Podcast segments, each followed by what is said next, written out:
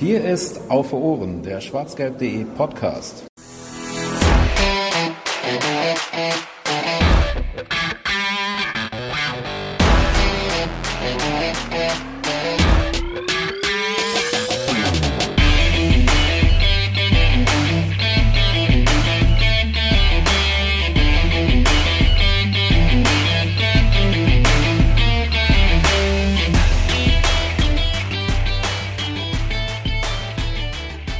Wer wird deutscher Meister? BVB Borussia. Herzlich willkommen zur 123. Ausgabe von Auf Ohren, den schwarzgelb.de Podcast. Ja, und die, Frage am Anfang wird jetzt wahrer, als wir in den letzten Jahren vielleicht doch irgendwie geglaubt hätten. Der BVB steht an der Tabellenspitze nach dem 25. Spieltag der Fußball-Bundesliga mit einem Punkt Vorsprung auf den FC Bayern und tritt im nächsten Spiel gegen besagten FC Bayern an. Wir blicken voraus, aber natürlich auch zurück auf die letzten Wochen, um zu gucken, wie es der BVB geschafft hat, an die Tabellenspitze zu kommen. Und das mache ich natürlich nicht alleine, sondern begleitet vom lieben Yannick. Hallo Yannick. Ja, da sage ich doch mal Grüezi. Oh nee, bitte, nee, nee, jetzt, nee, nee. Außerdem wäre doch, glaube ich, Servus eher bayerisch, oder? Grüezi ist doch Schweizerdeutsch. Ja, weiß ich doch nicht.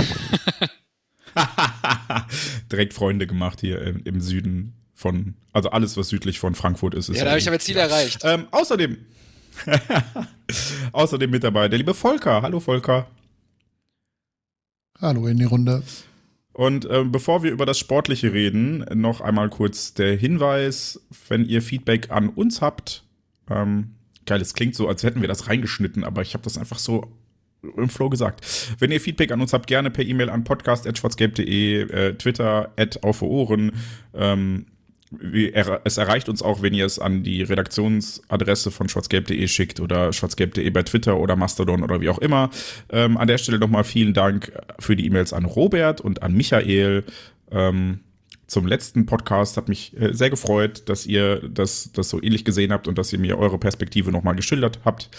Ähm, ja, also wir lesen das, wir kriegen das mit, wir nehmen uns das sehr zu Herzen. Vielen Dank dafür. Außerdem Hinweis, ähm, guckt doch mal bei schwarzgelb.de vorbei, da gibt es nicht nur einen wunderschönen Artikel von mir äh, aktuell, sondern in den kommenden Tagen auch irgendwas, irgendwas klingt so abfällig. Äh, Artikel, sehr ausführliche Artikel zum DFL-Anteilsverkauf, auf den wir jetzt heute nicht eingehen werden, sondern da könnt ihr euch dann ein bisschen belesen. So.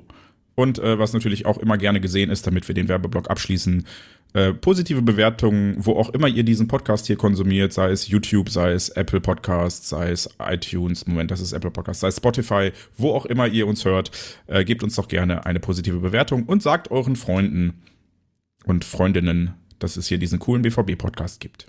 So, Werbeblock vorbei. Reden wir über Fußball. Volker, was gibt's Neues? Jo. Länderspielpause. Das ist schon mal gut.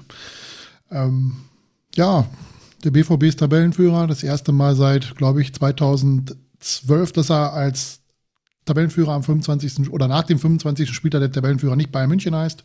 Sprich, der BVB fährt dort das erste Mal nach zehn Jahren, glaube ich, als nicht, als, als Tabellenführer nach München. Äh, ja, hätte wahrscheinlich vor acht Wochen noch niemand gedacht. Nach dem knappen 4 zu 3 Erfolg gegen Augsburg zu Hause. Ja, vor, vor acht Wochen ist ja das eine. Ähm, wenn man mal zurückdenkt an die Zeit vor der Winterpause quasi, was ja nicht ganz äh, Halbserie war dieses Mal, sondern nach dem 15. Spieltag, also vor zehn Bundesligaspielen, da, da haben wir ja ernsthaft uns Gedanken darüber gemacht, ob wir denn oder wie wir denn die Europa League Qualifikation schaffen oder ob es Conference League wird oder über oder nicht mal das, weil das alles so dicht gedrängt war. Und jetzt ist der BVB nicht nur Tabellenführer, sondern auch schon mehrere Punkte vor dem fünften Platz weg. Also die Champions League Qualifikation gefühlt schon eingetütet. Und das alles in, in ja, einer Reihe von zehn Spielen. Erinnert ein bisschen ähm, an die letzte Amtszeit von Edin Terzic, wo es dann ähnlich war. Zehn Spieltage vor Schluss gab es das Spiel bei Eintracht Frankfurt, der BVB hat verloren und alle dachten, na shit, jetzt war es das mit der Champions League. Und am Ende ganz locker, ganz locker die Qualifikation geschafft, weil einfach mal ein Lauf da war. Wohin führt dieser Lauf denn jetzt noch, Yannick, um die, die Eingangsfrage aus meiner Begrüßung aufzunehmen? Äh, ja, ähm, erstmal, ja, vor, vor, der, vor der Winterpause äh, hieß es ja schon Terzic raus, ne? Da waren ja die Terzic rausrufer, hatten wieder Oberwasser. Ich finde das, äh, es freut mich glaube ich, einfach grundsätzlich, dass äh, Edin einfach Erfolg hat. Das wollte ich nochmal betonen. Also man gönnt jedem Dortmund-Trainer, aber ich glaube Edin nochmal mehr, weil er auch einfach vom Typ, glaube ich, vielen einfach sehr sympathisch ist in Dortmund und Umgebung. Ähm, das ist erstmal das eine. Ähm, und wohin führt das? Das hängt, glaube ich, ich glaube nicht, dass es nach der Länderspielpause in München Showdown gibt. Also im Sinne von, dass das das wegweisende Spiel sein wird. Dafür ist Bayern zu unkonstant für Bayern-Verhältnisse. Und der BVB, wir trauen dem ganzen Braten ja doch nicht. Ähm, das hatte äh, Volker, äh, Verzeihung, äh, ja, Jens auch schon äh, in seinem Artikel ähm, ja dargelegt. Ähm, und ähm, ja, also ich würde sagen, wenn der BVB gegen Bayern gewinnt, werden sie deutscher Meister. Wenn sie unentschieden spielen, wird es ein enges Rennen. Und wenn sie verlieren, wird es auch ein enges Rennen. Ich glaube nicht, dass das, äh, dass wenn wir verlieren, auch wenn wir dann eine Packung kriegen, ich glaube trotzdem, dass äh, wir das auffangen und letztlich äh, bis zum letzten, ja, bis zum letzten oder vorletzten Spieltag, dass es eng bleibt. Gut, Fazit vorweggenommen. Den Rest der Episode müsst ihr also nicht mehr. Nein. Ähm, lasst uns doch ein bisschen zurückgucken und äh, herausfinden, wie es überhaupt zu dieser von, von Volker eben schon erwähnten nahezu rekordverdächtigen Anomalie in der Bundesliga-Tabelle gekommen ist, dass nicht der FC Bayern am Platz 1 steht nach dem 25. Spieltag. Ähm, und zwar müssen wir da ein bisschen weiter zurückblicken, denn wir haben zuletzt gesprochen über das Chelsea-Hinspiel. Korrekt? War danach noch ein Spiel, das wir besprochen haben? Ich gucke schnell nach. Müsste noch das Heimspiel gegen Hertha gewesen sein, was wir noch besprochen haben. Genau. Das heißt, das erste Spiel, was wir jetzt quasi neu besprechen müssten, in Anführungsstrichen, wäre das Auswärtsspiel bei der TSG Hoffenheim, was ja auch gefühlt schon ewig her ist. Ja, so ist das mit diesen englischen Wochen. Es geht sehr schnell. Ähm, vielleicht fallen uns ja Themenblöcke ein. Ich, ich ratter ganz kurz die, die Daten und Fakten zum Spiel runter und ähm, dann könnt ihr beide ja gerne ergänzen, was euch da noch hängen geblieben ist oder was euer Eindruck vom Spiel war. Ähm, der BVB hat in Hoffenheim 0 zu 1 gewonnen, nach 0 zu 1 zur Pause, Tor durch Julian Brandt mit dem Rücken, wenn ich mich richtig erinnere, nach Freistoß von Marco Reus. Gefehlt haben Reasson Adeyemi, der sich ja gegen Chelsea verletzt hat, und äh, Yusufa Mokoko. Übrigens Mukoko, nicht Mukuku, ne, an alle da draußen, die auch mal ins Stadion gehen. Ach Gott. Ähm, ja, was hier an Notizen steht, es gab äh, vor der Pause viele Chancen für den BVB, dann allerdings auch ähm, ja nach der Halbzeit eher einen offenen Schlagabtausch, sodass das Hoffenheim fast schon drauf und dran war, den Ausgleich, wenn nicht sogar die Führung zu erzielen. Und das gab es ein bisschen Glück für den BVB. Und was auf jeden Fall noch erwähnenswert wäre und äh, vielleicht in Kombination mit dem Chelsea-Spiel, was wir dann gleich auch noch besprechen werden, eher das größere Thema an dem Abend oder an dem Tag war, war der Videoassistent mal wieder. Es nervt mich genauso wie euch als Zuhörerinnen und Zuhörer da draußen, dass wir schon wieder drüber sprechen. Aber ähm, da gab es zwei Entscheidungen. Einmal das vermeintliche 0 zu 2, ein wunderbarer, satter Rechtsschuss in den kurzen Winkel von Marius Wolf. Äh, der wurde zurückgenommen, weil Nico Schlotterbeck ungefähr 20 Sekunden vorher am anderen Ende des Feldes ein Foulspiel begangen hat. Ähm, und dann gab es den, den obligatorischen Chan-Elfmeter gab es dann doch nicht, weil das Foul erst außerhalb des Strafraums gesehen wurde und dann komplett zurückgenommen wurde. Äh, das war eine sehr kuriose Szene, die natürlich für uns glücklich gelaufen ist, anders als die andere, äh, andere gerade beschriebene Szene. Aber ähm, das hat, glaube ich, Volker so dotiert, total konfus war, weil es einfach niemand verstanden hat und auch überhaupt nicht kommuniziert wurde, was jetzt überprüft wurde und was da entschieden wurde. Ja, das, das war so das Spiel in Hoffenheim. Im Kurzabriss habe ich irgendwas Falsches erzählt oder möchtet ihr irgendwas ergänzen? Yannick, was war denn deine Meinung zu dem Spiel? Ja, war nicht, war nicht die Glanzleistung. Ähm, also auch ein 1-0 klingt immer langweilig, aber das war wirklich ein ziemlicher Kampf. Es war auf Augenhöhe bis zum bis zum Schluss eigentlich. Ja, und diese VAR-Geschichten, die rauben einem auch langsam den letzten Nerv. Ähm, das, macht zu Hause keinen Spaß, wenn man sogar die Szenen sieht. Und im Stadion macht es noch weniger Spaß. Und ähm, letztlich, ich sehe das auch so, weil mit dem Foul an Schlotter, von Schlotterbeck an, an, an dem ähm, Bebu, glaube ich, war es.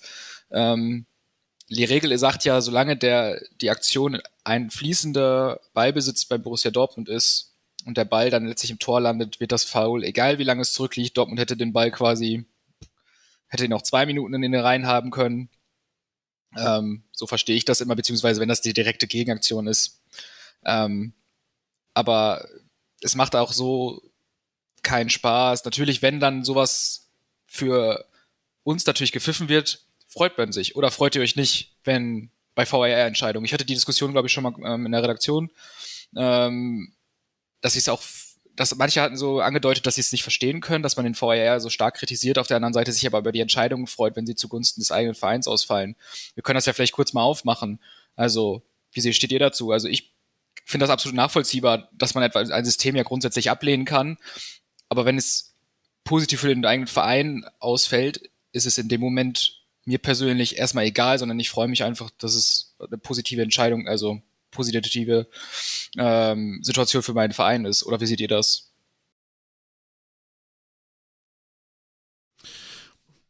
Freude ist, glaube ich, nicht das richtige Wort, was ich empfinde. Ähm, ich mag es halt, wenn eine glasklare Fehlentscheidung korrigiert wird durch den VR. Das perfekte Beispiel ist, der FC Bayern München wäre jetzt Tabellenführer, wenn es den VR nicht geben würde. Weil er in Leverkusen zwei glasklare Elfmeter falsch entschieden hat. Er hat auf Schwalbe zweimal entschieden und musste ihn zweimal nach VR zurücknehmen, weil es zweimal ein klares Foul war. Jetzt könnte man natürlich argumentieren, und das ist ja mal mein Credo, der Schiedsrichter muss sowas sehen. Da stehen so viele Menschen auf dem Feld, die unparteiisch sind. Sowas muss eigentlich auffallen. Das tut es aber nicht. Von daher, ja, sollte man vielleicht ein bisschen an der Qualität der Schiedsrichter äh, arbeiten, ähm, was dann ja auch gleich den VR mit betrifft, weil der hat ja auch manchmal äh, Entscheidungen, die nicht nachvollziehbar sind, Eingriffsschwellen, die nicht nachvollziehbar sind.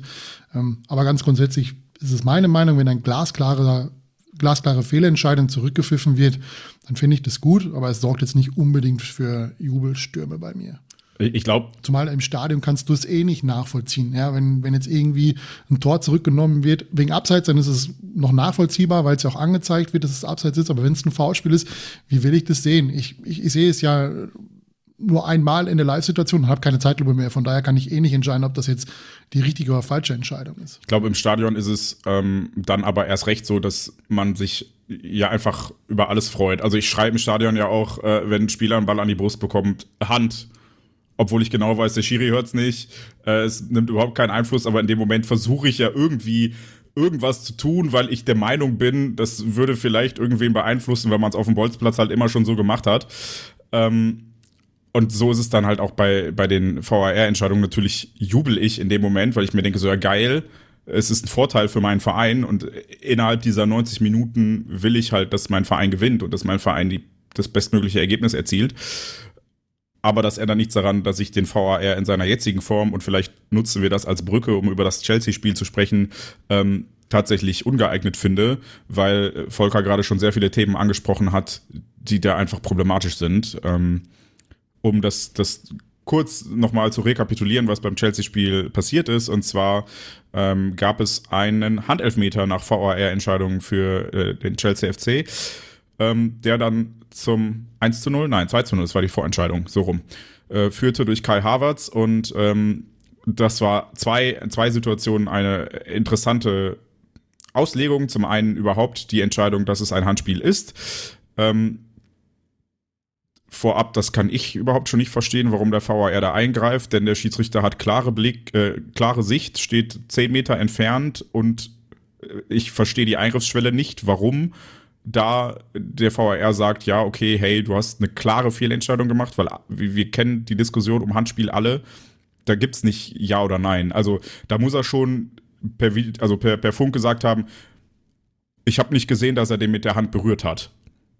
Und dann sind wir an dem Punkt, den Volker gerade gemacht hat. Er steht zehn Meter weg, es steht kein Spieler dazwischen. Ja, ich habe in der Wiederholung danach bei, bei Amazon nochmal extra drauf geachtet, wie denn so der Blickwinkel war. Und er muss sehen, dass das also er muss das im Live-Spiel so sehen, dass er es beurteilen kann. Und dann verstehe ich nicht, warum der VAR an der Stelle überhaupt eingreifen darf. Weil äh, das ist eine Auslegungssache. Schiedsrichter sieht, entscheidet kein Handspiel, fertig. Weil er hat es ja, also ich dachte immer, die Schwellen sind, Schiedsrichter hat es nicht wahrgenommen, fällt weg. Klare Fehlentscheidung, fällt weg, weil es Handspiel, da gibt es gefühlt keine Fehlentscheidung mehr. Es gibt nur noch, ja, ja kann oder kann nicht. Ähm, und dann wüsste ich nicht, warum der VAR da überhaupt eingreifen darf, um ihm zu sagen, guck dir das nochmal an. Und die zweite Situation, um das noch äh, kurz zu erklären, bevor wir dann über, über die erste auch noch reden, ist, ähm, dass der ausgeführte Elfmeter von Kai Havertz dann wiederholt wurde, weil äh, mehrere Spieler, vorrangig des Chelsea FC, aber auch natürlich vom BVB, äh, vor Abschluss in den Strafraum gerannt waren und ähm, der Ball wurde von dem Pfosten, nein, von Alex Meyer. Pfosten oder Meyer? Sprang zurück ins Feld. So. Ja, ich glaube, es war Pfosten. ähm, und Sally Özcan hat ihn dann geklärt und war allerdings einer der Spieler, die zuvor mit zu früh in den Strafraum gelaufen waren. Und demnach wurde dieser Elfmeter dann auf Intervention des VAR wiederholt, was ich dann wiederum regeltechnisch total korrekt finde.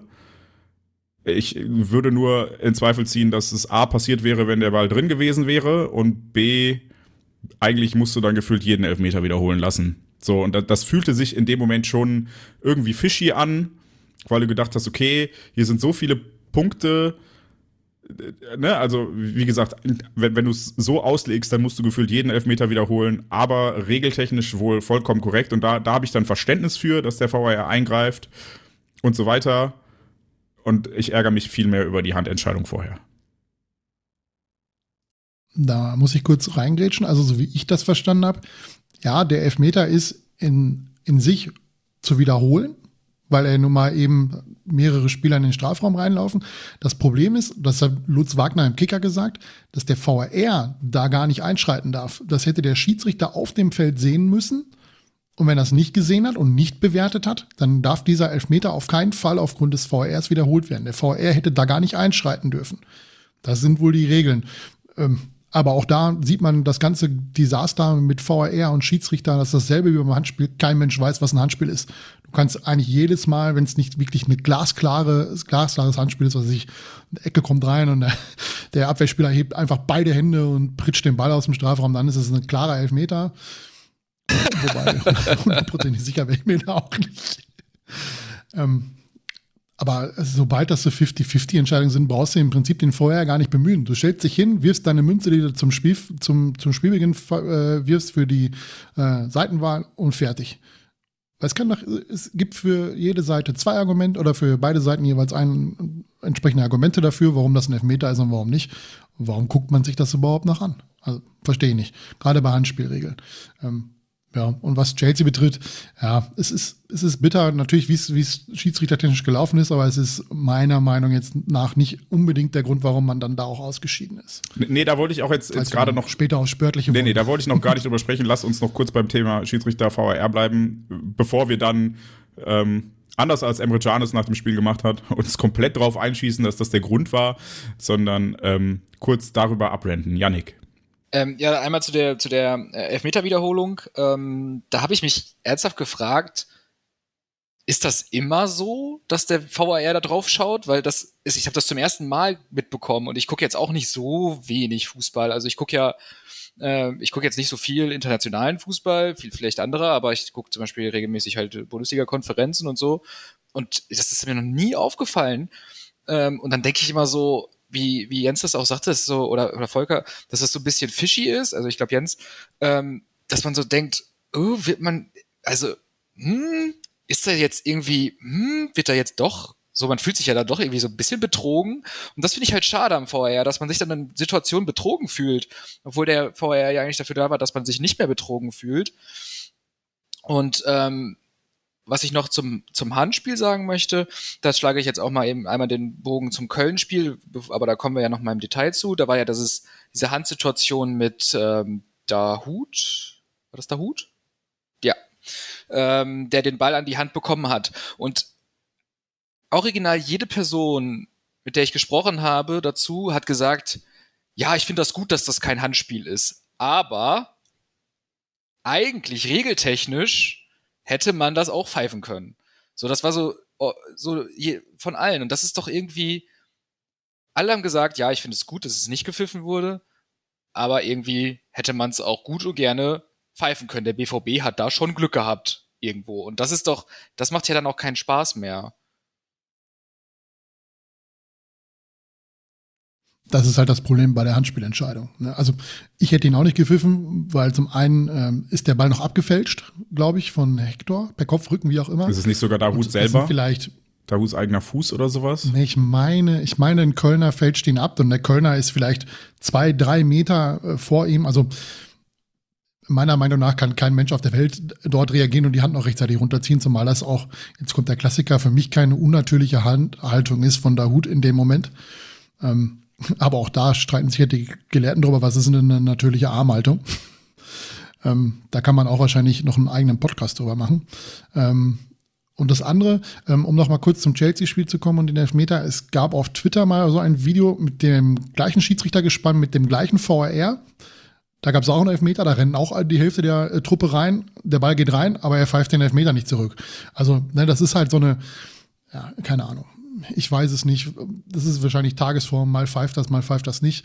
Ähm, ist eigentlich bei eindeutigem Regelwerk total nervig, dass Schiedsrichter äh, mit sechs Leuten da auf dem Platz stehen oder in der Kabine sitzen und es trotzdem nicht wissen, dass, wie die Regeln lauten. Und äh, ja, was will man dann noch groß zu sagen? Das Schiedsrichterthema ist europaweit ein ziemliches Problem, meiner Meinung nach. Ja, aber wie kriegst du das denn jetzt auch gelöst? Also, wir waren in Deutschland ja zeitlang die Vorreiter hatten die, die besten Schiedsrichter und es wurde immer gelobt und auf der einen Seite hast du halt mit dem VAR jetzt diese Box geöffnet, die du auch nicht mehr geschlossen kriegst. So gerne wir uns das alle wünschen und so viele Spruchbänder es jede Woche in deutschen Stadien dazu gibt, dass der VAR abgeschafft werden muss. Er wird nicht abgeschafft werden. So und ähm, ich habe es ja, glaube ich, letztes Mal oder zumindest im Podcast davor schon gesagt, ich finde es ja theoretisch auch richtig, dass es ihn gibt, weil warum sollte der Ersatzspieler auf der Bank mit dem iPad besseren Blick auf das Spiel haben als der Schiedsrichter? Also, dass es da irgendwie die technischen Hilfsmittel gibt, die zur Verfügung stehen, dass man die nutzt. Ähm, und wir lernen es in der, oder merken es in der Champions League ja jetzt dann auch zum Beispiel mit der, mit der halbautomatischen Abseitserkennung, die ja halbwegs ordentlich funktioniert. Genauso wie sich verschiedene Torlinientechnologien inzwischen etabliert haben, die auch dann entsprechend funktionieren und einfach nur Ja, Nein, Grün, Rot sagen. Ähm, das ist ja auch legitim. So, und daher bin ich ja eigentlich der Meinung, hey geil, gib dem Schiedsrichter die Hilfsmittel, die du hast. Aber irgendwie kriegen wir es dann, ist die Büchse jetzt auf und jetzt ist halt die Frage, wie du sie so dicht machst, dass es zumindest sinnvoll eingesetzt wird. Ich glaube, man muss wie in anderen Sportarten auch einen Konsens finden, was man sich im VR angucken darf und was nicht. Ähm, das wäre das Erste. Ähm, es gibt zum Beispiel im Football ist es so, dass sich ja grundsätzlich jeder Touchdown wird angeschaut. Aber die ganzen äh, Probleme, die man dann in dem Video so sieht, die werden alle nicht bewertet, ob es ein Holding ist, ob es eine äh, Pass Interference ist. Wenn der, es wird nur rein bewertet, ob der Touchdown legal erzielt worden ist oder nicht. Also sprich, ob der Ball über der Linie ist oder nicht. Alles andere wird dann nicht bewertet. Ich glaube, ähnlich müsste man beim Fußball auch so ein bisschen drauf zurückkommen. Ja, dass man und das greift ja dann die erste Szene auf, die wir eben besprochen haben mit Marius Wolf. Zum Beispiel. Äh, 2 genau. zu 0 in Hoffenheim, ne, wo man dann sagen würde, okay, äh, wir gucken uns das an, ist unmittelbar bei der Torerzielung irgendwas passiert? Nö, legales Tor, weil Hoffenheim hatte 90 Meter Zeit, den Ball zu klären in der Zwischenzeit. Als Beispiel. Genau. Oder beim, beim Elfmeter von Chelsea eben halt, was hat der Schiedsrichter in dem Moment, wo er den klaren Blick hat, was hat er da entschieden? Das ist der zweite Punkt, der ganz, ganz wichtig ist. Die Kommunikation muss offengelegt werden zwischen dem Schiedsrichter und dem VR. Es muss klar sein, ob der Schiedsrichter dem VR sagt, ich habe es nicht gesehen oder ich habe es ganz klar gesehen, für mich ist es kein Elfmeter. Und wenn er das auf dem Platz so entscheidet, dann darf der VR dann keinster Weise einschreiten. Gibt es ja bei anderen Sportarten auch nicht. Da wird auf der, ne, man kann challengen, das gibt es zum Glück im Fußball noch nicht, aber das wird garantiert irgendwann kommen, dass, dass Trainer sich eine Szene anlassen oder äh, entsprechend angucken dürfen oder die, die, die Schiedsrichter dazu animieren, dass sie sich das angucken. Ähm, wobei ich nicht weiß, wohin das beim Fußball noch führen soll, wenn man das auch noch einführt. Und es muss natürlich ganz klar auch im Stadion und für die TV-Zuschauer kommuniziert werden, was man da entscheidet. In Hoffenheim, da, da rätseln wir heute noch drüber, was da jetzt genau passiert ist. Ja, und nicht jeder Schiedsrichter gibt nach dem Spiel ein Interview und sagt, wieso er das so und so entschieden hat. Ich will das wissen in dem Moment, wo er das entscheidet. Im Stadion, vom TV, der Reporter will es wissen, die Sportjournalisten wollen es wissen, die Spieler wollen es wissen. Ja, aber man steht da und kommuniziert das dann einfach nicht. Und das verstehe ich nicht. Man kann, ähm, wir erinnern uns noch vor Corona, wer sich an das Heimspiel gegen Freiburg erinnert oder an den Auftritt des FC Bayern München in Hoffenheim, wo der DFB überhaupt keine Probleme damit hatte, in 0, nichts die Schiedsrichter anzuweisen, diese Partien zu unterbrechen oder abzubrechen, wenn die Schmähgesänge gegen Diepenhopp nicht aufhören. Und das ging ratzfatz, war das beim Stadionsprecher in Dortmund und dann ist das kundgetan worden. Und nicht nur einmal, das ist mehrfach kundgetan worden. Und diese Kommunikationskanäle, da kann mir noch keiner erzählen, dass, dass es technisch nicht möglich ist, in den ersten Profiligen, die Milliarden an Euros umsetzen, dass man das nicht hinbekommt, dass die Kommunikation über, über ein Mikrofon erfolgt dass man das aufschalten kann, ja, dass da irgendjemand sitzt und sagt, pass auf, ich drücke hier auf ein Knöpfchen, wie beim Football auch, und äh, verkünde die Entscheidung, was ich mir da jetzt auch angeschaut habe und warum ich das jetzt anders entschieden habe, als ich es auf dem Feld entschieden habe. Ja, ich glaube, man möchte, äh, darf ich kurz, ich glaube, man möchte natürlich da die, die Schiedsrichter äh, in Schutz nehmen. Sehe ich da, glaube ich, als das, dass man Sorge hat vor dem aggressiv, ich sage es jetzt einfach äh, aus, vielleicht aus, aus DFB-Sicht, ähm, man hatte Angst vor dem aggressiven Fußballfan und dem Pöbel und die ja, natürlich, aber, aber ne, es gab, was haben wir schon für Diskussionen? Was hatten wir schon für, für Diskussionen um, die Schiedsrichter sind auch nur Menschen, Diskussionen, ne? wo, wo, wo auf einmal jede Kritik an Schiedsrichtern als, als menschenfeindlich abgetan wurde. Ähm, ich meine, teilweise schlägt das schon mal übers schlagen Leute schon übers Ziel hinaus, aber insgesamt bist du ja, sind ja, ich, ne, also da passiert ja im Fußballstadion passiert ja nichts und ähm, als Fußballfan auf der Tribüne bist du ja der, hattest du, hast du die größte, bist du der größte Lackmeil, du kriegst am wenigsten mit. Die zeigen ja nicht mal die Szenen auf der Leinwand, weil das, ich habe mal gehört, die dürfen das nicht, warum auch immer, aber warum zeigen sie die Szenen nicht auf der Leinwand? Der Hintergrund ist, dass nicht jedes Stadion über eine entsprechende Leinwand verfügt, äh, wo man diese Szenen äh, zeigen kann. Mir fallen jetzt zwar auf Anhieb keine Stadien ein, wo das der Fall ist, aber gut, wenn sie das so sagen, wird es wohl so sein äh, ja, keine Ahnung. Es sind hat Union inzwischen eine Leinwand? Ich war noch nicht ja, da. Ich glaube schon, und zwar auf der Seite, wo auch die ähm, zwischen, zwischen Gästeblock und Haupttribüne. Ich meine, da in der Ecke steht eine. Ich weiß es aber ehrlicherweise auch nicht ganz genau. Ähm, ich meine, weil dann kann man sich wenigstens vor Ort auf der Tribüne, du bist natürlich, guckst immer noch durch die ähm, Fanbrille, bist angesoffen oder so und natürlich siehst du dann immer noch so das Foul wahrscheinlich immer noch äh, aus Fansicht, aber du hast wenigstens das Gefühl, du weißt, worum es geht. Es, es ist ja teilweise, du kriegst ja diesen Block, da steht äh, Situation, kein Elfmeter und dann denkst du so, was ist denn passiert? Ich habe gar nichts gesehen. Wo, wo, wo, wo war ein Handspiel, war ein Foul, wurde jemand gestoßen, gab es einen Tritt? Also man weiß gar nichts. Und da finde ich das einfachste und das simpelste Instrument ist, du schmeißt das auf die Leinwand, dass alle das sehen, was der Schiedsrichter sich gerade auf dem in der Video Area anschaut, wenn er sich's anschaut. Fertig. Ist doch super simpel, kann mir doch keiner erklären, dass es da irgendwelche Schwierigkeiten gibt. Also verstehe ich auch nicht. Und die, ja, es gibt Stadien, die haben keine Leinwände. Das ist aber, also erste und zweite Liga, würde ich sagen, haben doch alle eine Leinwand. Zweite Liga bin ich mir sicher, dass sie das, dass sie es nicht haben. Also so, so Vereine wie Sandhausen oder Heidenheim bin ich mir relativ sicher, dass die keine Echt? große Leinwand in ihrer äh, kleinen Hütte haben. Ähm, aber was. Aber das könntest du ja über Lizenzierungsvorgaben Beispiel, lösen und genau, sagen, okay, hey, jeder muss genau. jetzt, genau. Ähm, ne, also. Ja, genau. Kurz auf dieses. Torlinientechnik musste ja auch jeder haben. Oder Rasenheizung ist ja auch ab. Ähm Gibt es in der zweiten Liga übrigens auch nicht. Es gibt keine Torlinientechnik in der zweiten Liga. Die machen das alles über den, äh, über den, äh, über die Kameras für den Video Assistant. Das habe ich nämlich gelernt bei Darmstadt gegen den HSV, wo nämlich, äh, ich glaube, Darmstadt eine riesen Torchance hatte, wo der Torhüter des HSV den Ball so gerade noch von der Linie kratzt und da gab es keine Torlinientechnik, sondern das hat man sich dann mit den äh, Kameras des Videobeweises angeguckt. Weil es gibt wohl eine, die da auf der Torlinie steht und da konnte man dann sehen, dass der Ball dann nicht äh, vollumfänglich hinter, dem, hinter der Linie war.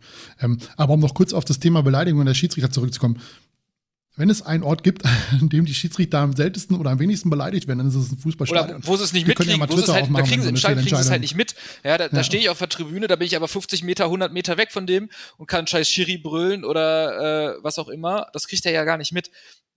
Social Media, das ist eben das Problem, ne? Und da nicht so die. Ja, und daran ändert ja nichts daran, ob, ob du jetzt, äh, ob du es kommunizierst oder nicht. Weil Eben. die Beleidigung kriegst du ja, Ja, so oder so. Von daher richtig. kannst du doch auch, vielleicht hilft es sogar, vielleicht hilft es sogar gerade auch im Regelverständnis für alle, für Fußballfans, für Reporter, Journalisten. Teilweise sitze ich ja auch vom Fernseher und denke mir, was labert der Reporter da eigentlich für einen Quatsch? Das sind doch völlig veraltete Regeln, die er da zitiert.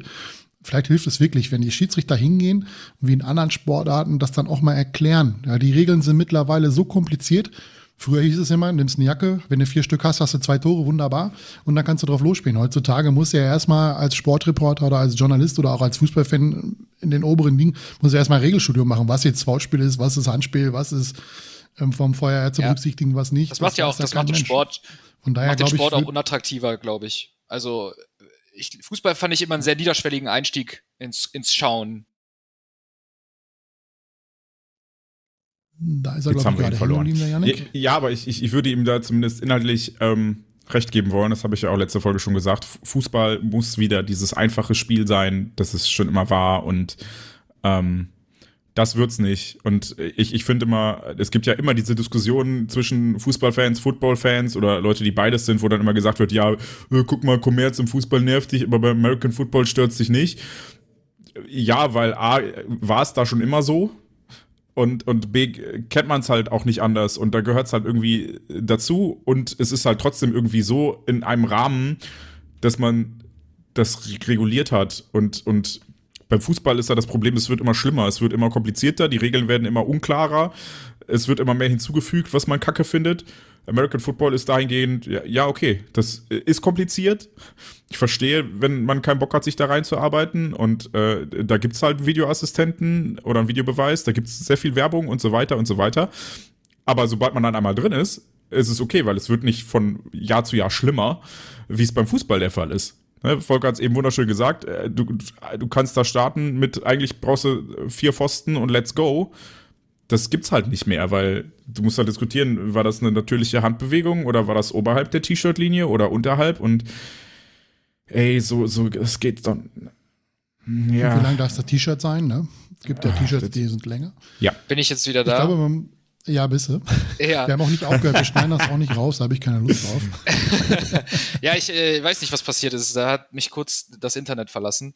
Ich wollte auch nur sagen, ich, ich denke, da wart ihr gerade auch noch bei. Ich habe so mitbekommen, ähm, dass der Sport, Fußball immer sehr niederschwelliger Einstiegssport war, ein sehr, sehr einsteigerfreundlicher Sport. Deswegen hat auch Public Viewing, WM und so immer funktioniert, weil die Leute einfach das grundsätzliche Prinzip, der Ball, der gehört ins Tor, das gibt einen Punkt. So. Und wer am Ende einen Punkt mehr hat, hat gewonnen. So, das ist ja das Grundprinzip. Und das, zum Beispiel, das schreckt mich dann auch immer schon beim Baseball oder beim American Football und so weiter ab. Ich weiß, ihr seid da ja ein bisschen tiefer in der Materie und könntet, sagt mir wahrscheinlich, das ist auch gar nicht so kompliziert, aber erstmal ist da für mich die Einstiegshürde höher als beim Fußball gewesen. Ähm, aber genau, man verkompliziert das alles einfach äh, enorm. Ich möchte noch einen Punkt machen und dann sollten wir das Thema auch abschließen, damit wir nicht hier äh, der VR-Podcast werden.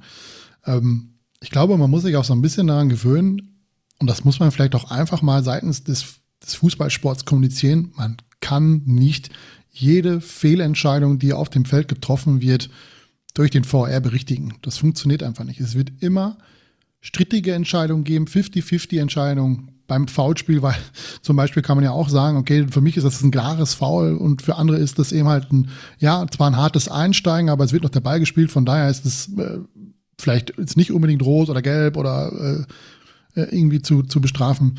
Da muss man sich einfach darauf einstellen, dass es eben so ist, dass es da einen gewissen Ermessungsspielraum gibt und dass man unterschiedlicher Meinung über unterschiedliche Dinge ist. Das ist auch okay, aber es ist einfach durch den VR nicht ins letzte Detail zu klären. Ich finde, der VR sollte sich damit beschäftigen, die groben Dinge im Fußballsport berichtigen zu können.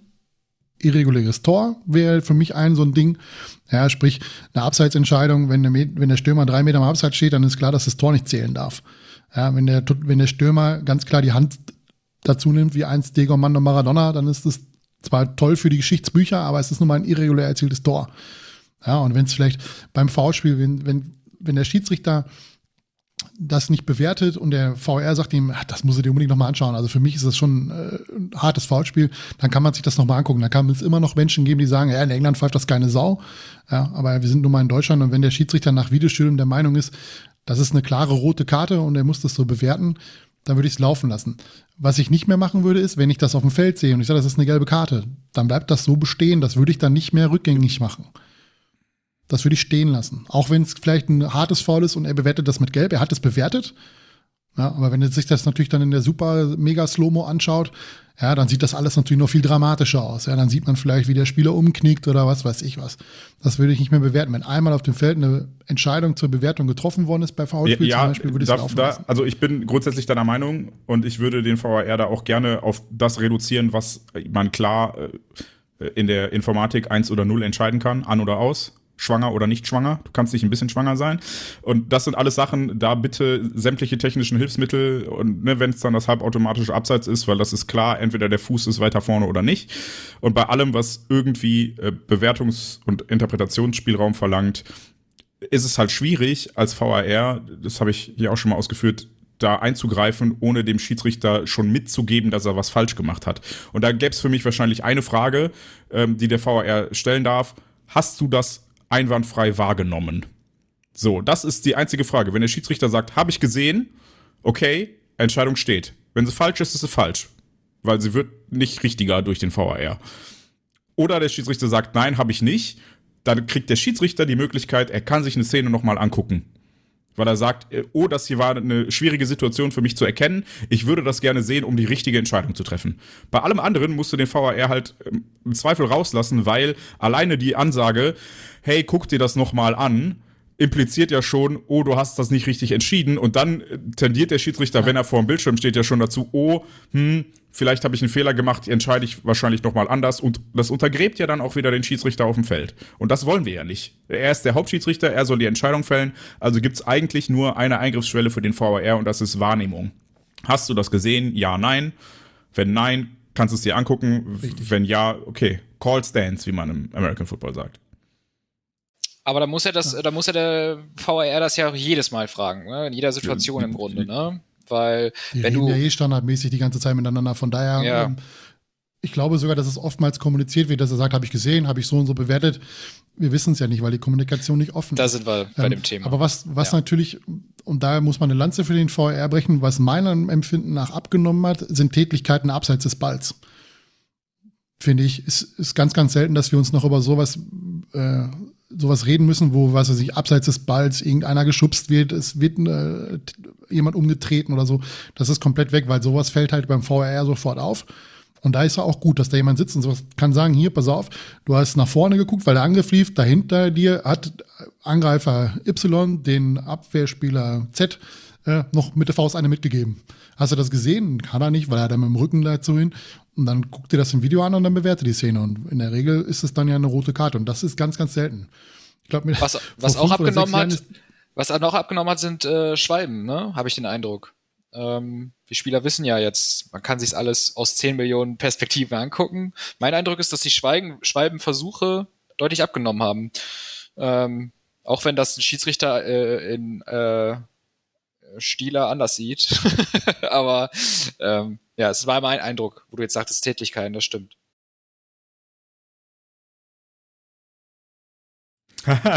ja, ich glaube, wir sind damit durch. Ähm, noch irgendwas zum Hoffenheim-Spiel, damit wir den, den, den, die Schleife dran machen. Volker schüttelt den Kopf. Ja, dürfen ja, sehr, absteigen, sehr dürfen absteigen, haben, haben grünes Licht von mir. Ähm, nach dem Hoffenheim-Spiel am Freitag, dem 3. März, folgte dann das Heimspiel gegen Rasenball-Dingsbums hier, die komischen, äh, ja, aus Leipzig, ähm, das insofern erwähnenswert, dass, äh, erwähnenswert war, dass sich Gregor Kobel beim Aufwärmen verletzt hat und äh, bis heute fehlt. Ähm, außerdem fehlten bei dem Spiel, wie schon zuvor, Adeyemi und Mokoko und auch äh, Donny Malen fehlte kurzfristig. Ähm, der BVB gewann das Spiel mit 2 zu 1 nach 2 zu 0 zur Halbzeit. Äh, in der ersten Viertelstunde äh, ist Leipzig sehr gut ins Pressing gekommen, hat es dem BVB extrem schwer gemacht, hatte auch äh, ein, zwei hochkarätige Chancen.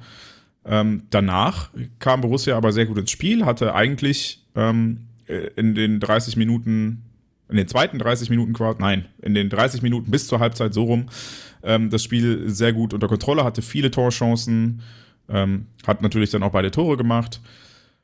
Ja, und äh, dann kam diese zweite Halbzeit, in der Borussia Dortmund bis auf einen Schuss von äh, Marco Reus, der äh, quasi aus dem, aus dem Winkel gefischt wurde, ehrlicherweise nicht mehr so viel angeboten hat und sich dann aufs leidenschaftliche Verteidigen konzentriert hat. Erfolgreich, aber äh, ja, auch sehr riskant. Oder wie siehst du das, Volker? Das ist ja fast schon so ein Running Gag, wenn wir zu Hause gegen äh, die Sachsen spielen. Ähm, weil das jetzt, wenn ich das richtig im Kopf habe, das dritte Mal gewesen ist, dass wir zur Halbzeit 2-0 führen und am Ende noch ins Schwimmen gekommen sind. Beim 3-3 vor ein paar Jahren mal, äh, wenn ihr euch erinnert, als Roman Böcke die große Einladung ausgesprochen hat an Timo Werner. Ähm, dann im letzten oder vorletzten Jahr beim 2 2, da haben wir auch zur, zur Pause 2-0 geführt. Und jetzt diesmal auch wieder 2-0 zur Pause geführt und am Ende war es Meier und die Schulter von Schlotterbeck, die äh, uns da die drei Punkte gerettet haben. Das sogenannte Spielglück war in dem Fall dann mal auf unserer Seite. Ähm, ja, ich, ich tue mich so ein bisschen schwer, Leipzig einzuschätzen. Also ich fand die unheimlich stark gegen uns. Ähm, die erste Viertelstunde und die komplette zweite Halbzeit fand ich die unheimlich stark. Sie haben halt nur eben halt äh, zum einen den Vorlaufmeter verschuldet, der ein klarer Vorlaufmeter ist, und dann halt ihr technisches oder ihr klassisches Problem der, äh, der Rückraumabsicherung bei Standardsituationen. Da kassieren sie gerne mal äh, aus der Distanz dann Tore nach Ecken äh, vom zweiten Ball. Ähm, aber so ganz erschließt sich mir nicht, äh, weil sie jetzt ja auch in Bochum verloren haben. Sie haben äh, bei Manchester City fürchterlich die Hucke vollgekriegt, weil sie den Haaland nie gehört haben. Habe nie gehört, den Haaland. Und äh, ja, der steht dann halt fünfmal nach einer, nach einer Situation da und schiebt die Bälle rein, weil sie den da frei stehen lassen. Ähm, ja, ich weiß nicht, was ich mit dem Spiel so wirklich anfangen soll. Also ich war jetzt nicht die beste Leistung des BVBs, ich glaube, das kann man äh, attestieren, aber ich weiß halt nicht, wie stark Leipzig wirklich ist oder ob wir an dem Tag einfach nur schlecht waren. Nicht also so ich, gut waren, um es ich fand die, fand die erste Halbzeit ähm, nach, dem, nach der Sturm- und Drangphase von Leipzig fand ich die erste Halbzeit mit, mit die beste Mannschaftsleistung, äh, die, die ich bisher gesehen habe von Borussia in diesem Jahr äh, oder vielmehr in dieser Saison. Ähm, die zweite Halbzeit, ich fand, das Spiel hat, hat der BVB eigentlich alles gezeigt, was, was ihn diese Saison so auszeichnet. In der ersten Halbzeit war es mehr die Offensive, die, die stabil ähm, nach vorne ge, gedrungen ist. Und in der zweiten Halbzeit war es, war es die, äh, die Stabilität hinten, wobei man die auch ähm, etwas relativieren muss. Äh, ist, als der Anschlusstreffer fiel, ähm, war, glaube ich, allen klar, das wird eine verdammt enge Kiste und das verteidigen die jetzt nicht weiter locker easy weg. Ähm, und letztlich war es ja dann auch eine knappe Kiste. Ne? Ähm, gewonnen ist gewonnen, aber ich fand, es war alles so ein bisschen dabei. Ähm, und was ich auch nicht unerwähnt lassen möchte, war äh, die Bomben-Choreo äh, von Leipzig vorm Spiel, die, ähm, die ja großartig war. Und äh, die haben fünf Bengalos gezündet. Das habe ich auch noch in Erinnerung. Ähm, ja, das waren so meine Highlights oder Lowlights vielmehr. Hm. Und ja, wenn du, wenn, ich weiß nicht, Jens, sag du ich, mal deinen Ich wollte gerade erstmal fragen, wenn du die Choreo so ähm, hervorhebst, kannst du mir die erklären? Weil ich habe sie nicht verstanden. Ja, das, das war doch, ja, das genau, war doch die Vorwahl, ne? Die, die haben doch Fähnchen, die haben Fähnchen hochgehalten, da ja, war eine Vorwahl drauf. das war alles. Die haben einfach nur gesagt, äh, hey geil, das ist die Vorwahl. Und diese Figur, da war doch, ja, und die haben ja, noch diese Figur ja. gehabt, diese, diese mit so einem komischen, so eine Messefigur irgendwie.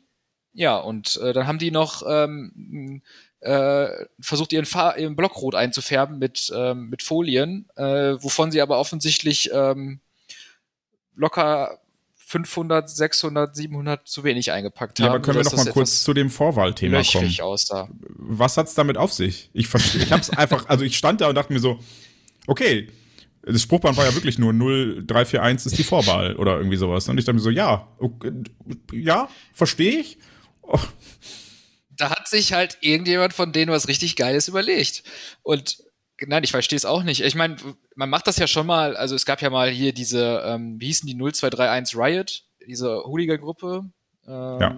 Oder wie hießen die? Man nimmt ja schon mal manchmal die, die Vorwahlen der jeweiligen oder vor äh, die Postleitzahlen des eigenen Ortes, um irgendwie eine Identifizierung mit dem Ort zu schaffen, aber in, in, im Konzept dieser Choreo hat mir einfach Sehr schön. das Konzept das, gefehlt. Die, die Formulierung übernehmen wir einfach als äh, Ergebnis. ja, und ansonsten mein, mein Kommentar zum Spiel gleicht sich deinem, glaube ich. Ich fand uns in der halb, halben Stunde vor der Pause echt richtig gut und da hat Leipzig auch wenig Land gesehen. Und äh, das fand ich dann auch ein bisschen verwunderlich nach der ersten Viertelstunde, weil ich dachte, okay, die setzen uns schon ziemlich zu. Ähm, dass wir die dann so im Griff hatten und so auch dahergespielt haben. Klar, das Tor von Jan war ein bisschen glücklich, weil abgefälscht. Foul-Elfmeter war glasklar. Ähm, den wollte er Ja, so genau. machen, der John. den, den wollte er so in den Winkel, dass der da noch ein Fuß zwischen war, ja. Ähm, nee, aber äh, trotzdem hochverdient zu der, zu der Zeit und dann fand ich schon ein bisschen ärgerlich, aber halt auch irgendwie mit dem Personal auf dem Platz nachvollziehbar. Ich habe eben gesagt, Adeyemi, Malen, Mokoko fehlten. Das ist schon Qualität einfach. Ähm, Kobel dann nicht da, dass man sich so ein bisschen aufs Verteidigen konzentriert hat. Reus noch nicht ganz fit. Aller, der ja dann auch immer mal wieder so ein bisschen Päuschen braucht, weil er auch erwartungsgemäß und vollkommen nachvollziehbar noch nicht die Spritzigkeit für 90 Minuten hat. Aber ja, und, und es war so ein bisschen das Muster der Spiele des BVB in den, in den Wochen. Es war ja auch gegen Chelsea beim Heimspiel schon so, dass man sich nach dem Tor sehr darauf konzentriert hat zu verteidigen. Nicht so krass wie gegen Leipzig, wo es ja wirklich, es gab auch noch mal einen, einen Schuss von Reus und dann, dann war halt auch der Ofen aus. So, und dann ging es wirklich nur noch in eine Richtung.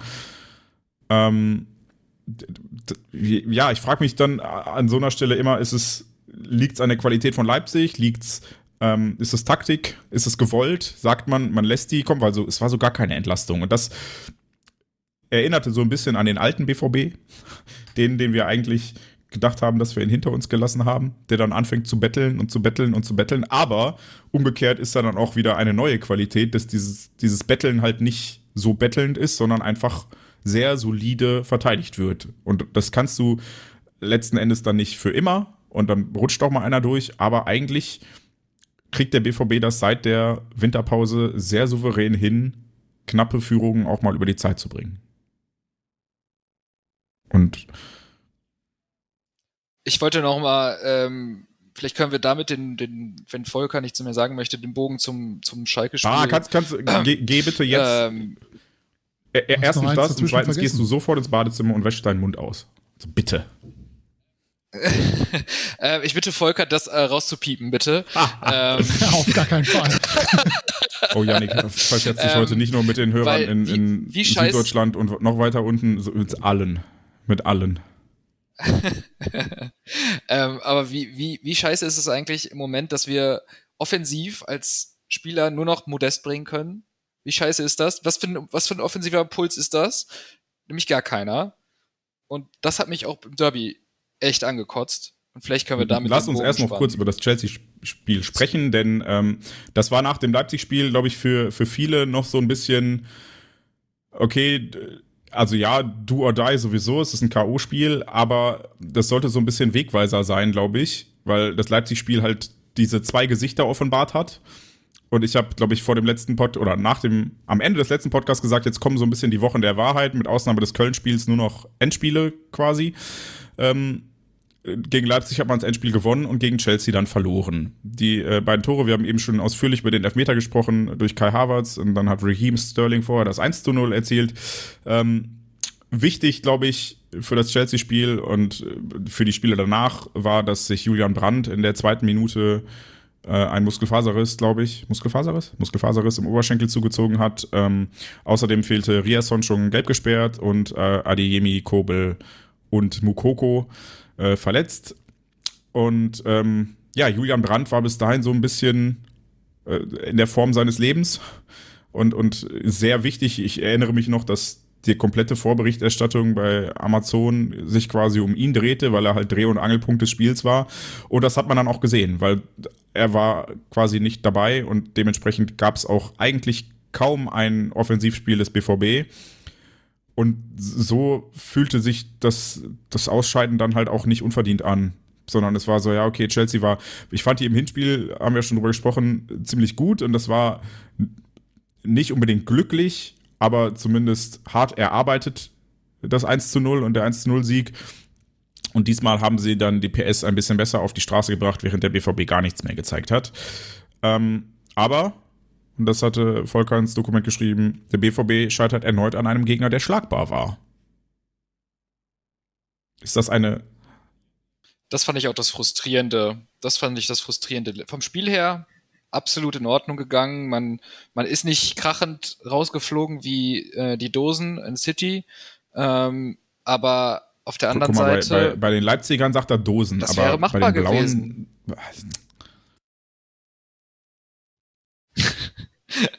ja, aber äh, ja.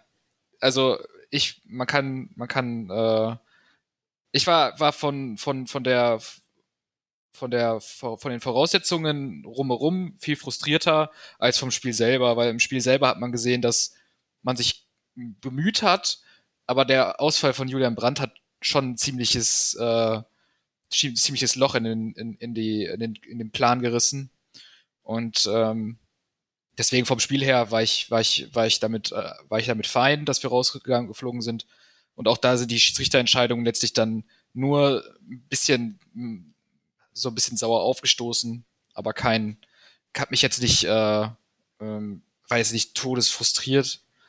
Aber die, diese, diese Sache, ne, so, dass da ging was, eigentlich ging da was. Ähm, das ist, das ist ein bisschen das Nervige.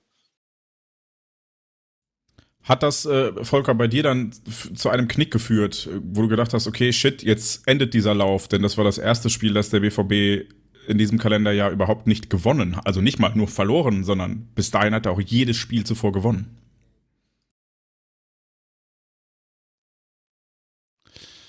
Ich mache mir jetzt auch Feinde. Ich war ehrlicherweise ganz froh, dass die Niederlage in dem Spiel passiert ist und nicht in dem Spiel danach. ähm, ja, mir war schon irgendwo klar, dass, dass der BVB das nicht über drei Wettbewerbe durchziehen kann. Dafür ist der Kader einfach nicht gut genug und nicht groß genug. Und wenn du dann natürlich Menschen oder Spieler wie, wie Adeyemi, Kobel, äh, selbst Mukoko, der, der jetzt sicherlich kein Stammspieler ist, aber der nun mal halt auch ähm, ein Spieler ist, den man bringen kann, der eine gewisse Qualität hat und der dafür sorgt, dass er nicht jede Minute durchspielen muss. Und mit Sicherheit ein besserer äh, Faktor ist im Angriffsspiel als äh, Toni Modest. Kleiner äh, Abweichler zu dem Thema. Toni Modest hätte in Dortmund nie einen Vertrag bekommen, wenn Aller damals nicht so schwer erkrankt wäre. Also das sollten wir uns alle klar machen. Das ist kein, das war ein Versuch. Ja, das hat aber nicht funktioniert. Dortmund brauchte unbedingt noch einen Stürmer und Modest war nun mal halt einer, den man nicht kriegen konnte. Ähm, aber den hätte man nie geholt, wenn, wenn es dann nicht äh, sozusagen Not am Mann gewesen wäre. Ähm, ja, und um und zurück zum Chelsea-Spiel, wenn du dann natürlich Julian Brandt, der, der in den beiden Monaten zuvor nicht nur äh, super gespielt hat, sondern auch zum besten Spieler der Bundesliga gewählt worden ist in den beiden Monaten aufgrund seiner Leistung, völlig verdient, dann nach zwei Minuten rausgeht, dann, dann fehlt dir natürlich schon, gerade wenn du eh schon so viele Verletzte im Offensivbereich hast, äh, einfach so viel Qualität, die du irgendwann nicht mehr kompensieren kannst. Ähm, du hattest, glaube ich, zwei Chancen an einem Freischuss von Reus, den der Torwart hält in der ersten Halbzeit beim Stand von 0-0 und dann diese eine Chance von Bellingham Mitte der zweiten Halbzeit, wo er so ein bisschen überrascht an den Ball kommt und den dann neben das Tor setzt. Ansonsten war das offensiv halt ziemlich mau und zum Beispiel Aller hat überhaupt keine Rolle gespielt. Ähm, das ist nicht unbedingt zu 100 Prozent seine Schuld sondern eben halt auch äh, gut verteidigt worden ist und auch wenig Bälle bekommen hat, mit denen er was anfangen kann. Wenn er die Bälle an der eigenen äh, Mittellinie bekommt, dann hilft uns das nicht so viel, ähm, wenn wir vorne einen reinmachen müssen. Ähm, aber traurig bin ich darüber grundsätzlich nicht, weil Champions League gewinnst du eh nicht äh, in der Regel. Das ist eigentlich nur so ein bisschen nettes Beiwerk zum, äh, um mal ein Stadion zu sehen, was man noch nicht gesehen hat, oder um mal wieder nach London zu kommen. Die, ähm, Million für den, die Million für den Einzug ins Viertelfinale hätte ich schon gern mitgenommen. Äh, ja, aber äh, grundsätzlich bin ich ein Mensch, der immer sagt, du solltest nicht mit Geld planen, was du noch nicht sicher auf dem Konto hast. Und das ist beim Fußball nun mal so, gerade bei, äh, bei solchen K.O.-Spielen ähm, kannst du dem halt auch ausscheiden. Und äh, von daher schmerzt mich das jetzt nicht so, dass wir da, glaube 15 Millionen oder was du bekommen hättest für, für die nächste Runde. Ja, ist halt so. Sind wir zum Glück nicht äh, äh darauf angewiesen, was die Existenz oder die Weiterführung des Kaders betrifft. Das gab ja auch mal andere Zeiten, wo wir auf jede Mark oder jeden Euro aus der Champions League angewiesen gewesen sind. Aber hattest du denn jetzt Angst, dass es zu einem Knick führt beim BVB? Nicht wirklich, muss ich ehrlich sagen, ähm, weil ich schon der Meinung war, dass äh, dass wir sportlich in der Bundesliga ähm, das beste oder, oder eine bessere Qualität haben. Und ähm, ja, ich hatte bezüglich des Derbys dann schon gehofft, dass, dass, dass Kobel wiederkommen und Reus bei Reus. Nee, Reus war jetzt danach krank, ne? Ja, guck. ähm, hatte ich äh, eigentlich äh, gehofft, dass Kobel auf jeden Fall zurückkommt. Das hat dann wieder nicht geklappt. Und äh, ja, also ich hatte nicht Angst darum, dass, dass, wir, äh, dass wir das nicht kompensieren können, diese Niederlage, sondern die einzige Angst war, dass, dass die Scheiße halt einen reingurken und wir das Spiel nicht gewinnen, weil wir keine Tor machen mit kaum einem Offensivspieler. Weil ein Derby ist nun mal ein Derby und äh, das hat seine eigenen Gesetze, aber grundsätzlich auf, auf die Bundesliga so gesehen hatte ich da jetzt nicht äh, die, die großen Befürchtungen, dass das jetzt einbricht. Um äh, eine Schleife um das Chelsea-Spiel zu machen, weil Yannick ja unbedingt über das Derby reden möchte. Ähm, ich ich fand es auch, also Übers Derby oh, ranten. Ich ja, möchte ranten. Ähm, huch, oh, jetzt ist mir fast die Wasserflasche umgefallen. Ähm, ich ich fand es auch vollkommen verdient, so äh, über beide Spiele betrachtet, dass der BVB da die Segel streichen musste. Es ist natürlich schade, aber ähm, da hat dann schon äh, so ein bisschen ha haben die Verletzungen ihren Tribut gezollt oder ihren Tribut gefordert, glaube ich. So und ähm, wir haben im letzten Podcast noch drüber oder ich habe mich noch drüber gefreut, wie cool das ist, dass der BVB so gut aufgestellt ist im Kader und dass alle Spieler so fit sind und die Form so gut ist, dass wir äh, uns darüber streiten müssen, ob Marco Reus von Anfang an spielt oder von der Bank kommt. Und das war halt plötzlich nicht mehr so. Dann gab es irgendwie so zwei, drei Spiele und plump bist du halt alle Spieler los, die vorher für Tore gesorgt haben vorne und dann kommst du plötzlich und fährst zum Derby ohne Adeyemi, Kobel, Brandt, Mukoko und Reus, um diese Überleitung zu machen. Und äh, ja, ja, also äh, so hoch ist die Qualität im Rest des Kaders dann leider doch noch nicht, dass wir ohne diese Unterschiedsspieler ja, ich glaube, Brandt hatte in der Rückrunde alleine vier oder fünf Tore. Adeyemi hat in den vier Spielen in Folge getroffen, bevor er sich verletzt hatte.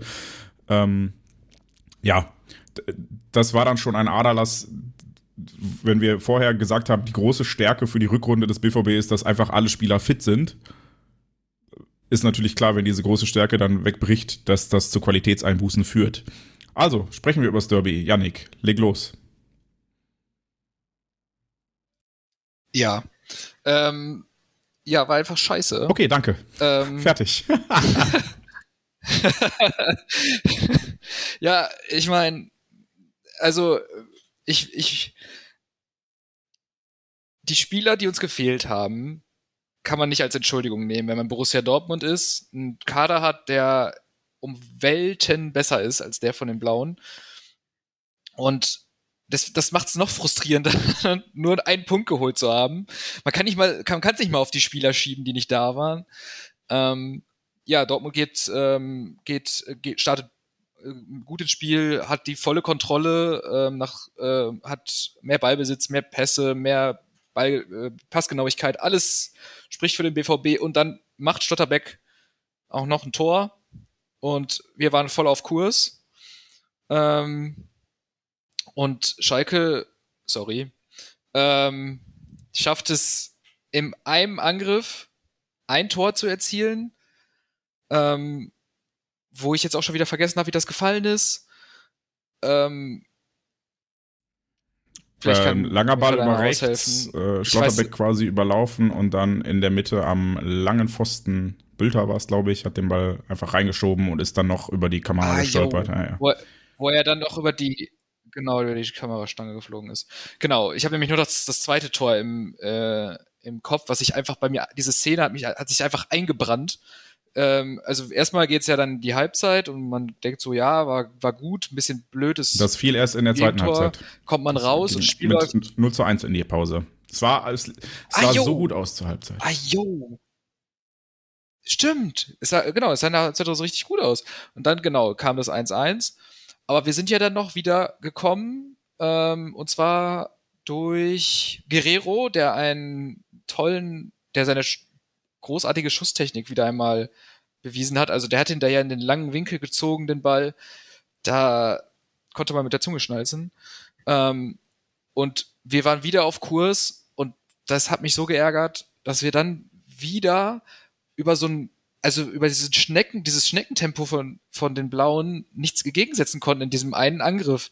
Also die hatten ja wirklich, da war ja kein, also wenn ich mir das, das war, das sah aus, als wäre das eine Zeitlupe. Also die haben so null Tempo auf dem Platz und dieser Ball, der fliegt und fliegt und fliegt und dann wird er von dem Karaman auch noch so lässig locker geköpft. Also der Ball hat nicht mal Pace und kullert dann irgendwie an Kobel vorbei ins Tor und das ist, mir nur vor die Stirn geschlagen und Volker möchte was sagen.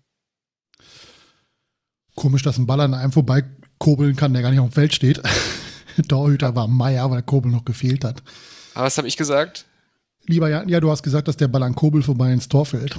An Meier. Aber, ja. Ko, aber Kobel war ja nicht auf dem Feld. Aber lieber Yannick, das ist das Revierderby. Das ich weiß, ist dass es das so. ist. Ich weiß, dass es das ist, oder was ist so Ich frustrierend. erinnere mich an, an Heimspiele in den Meisterjahren, wo wir 31.000 hochkarätige Chancen hatten und irgend so ein Torhüter namens Manuel Neuer oder der Pfosten es verhindert hat, dass wir das Heimspiel gewinnen. Das endete 0-0 gegen eine völlig unterlegene Mannschaft des FC Schalke 04. Bah!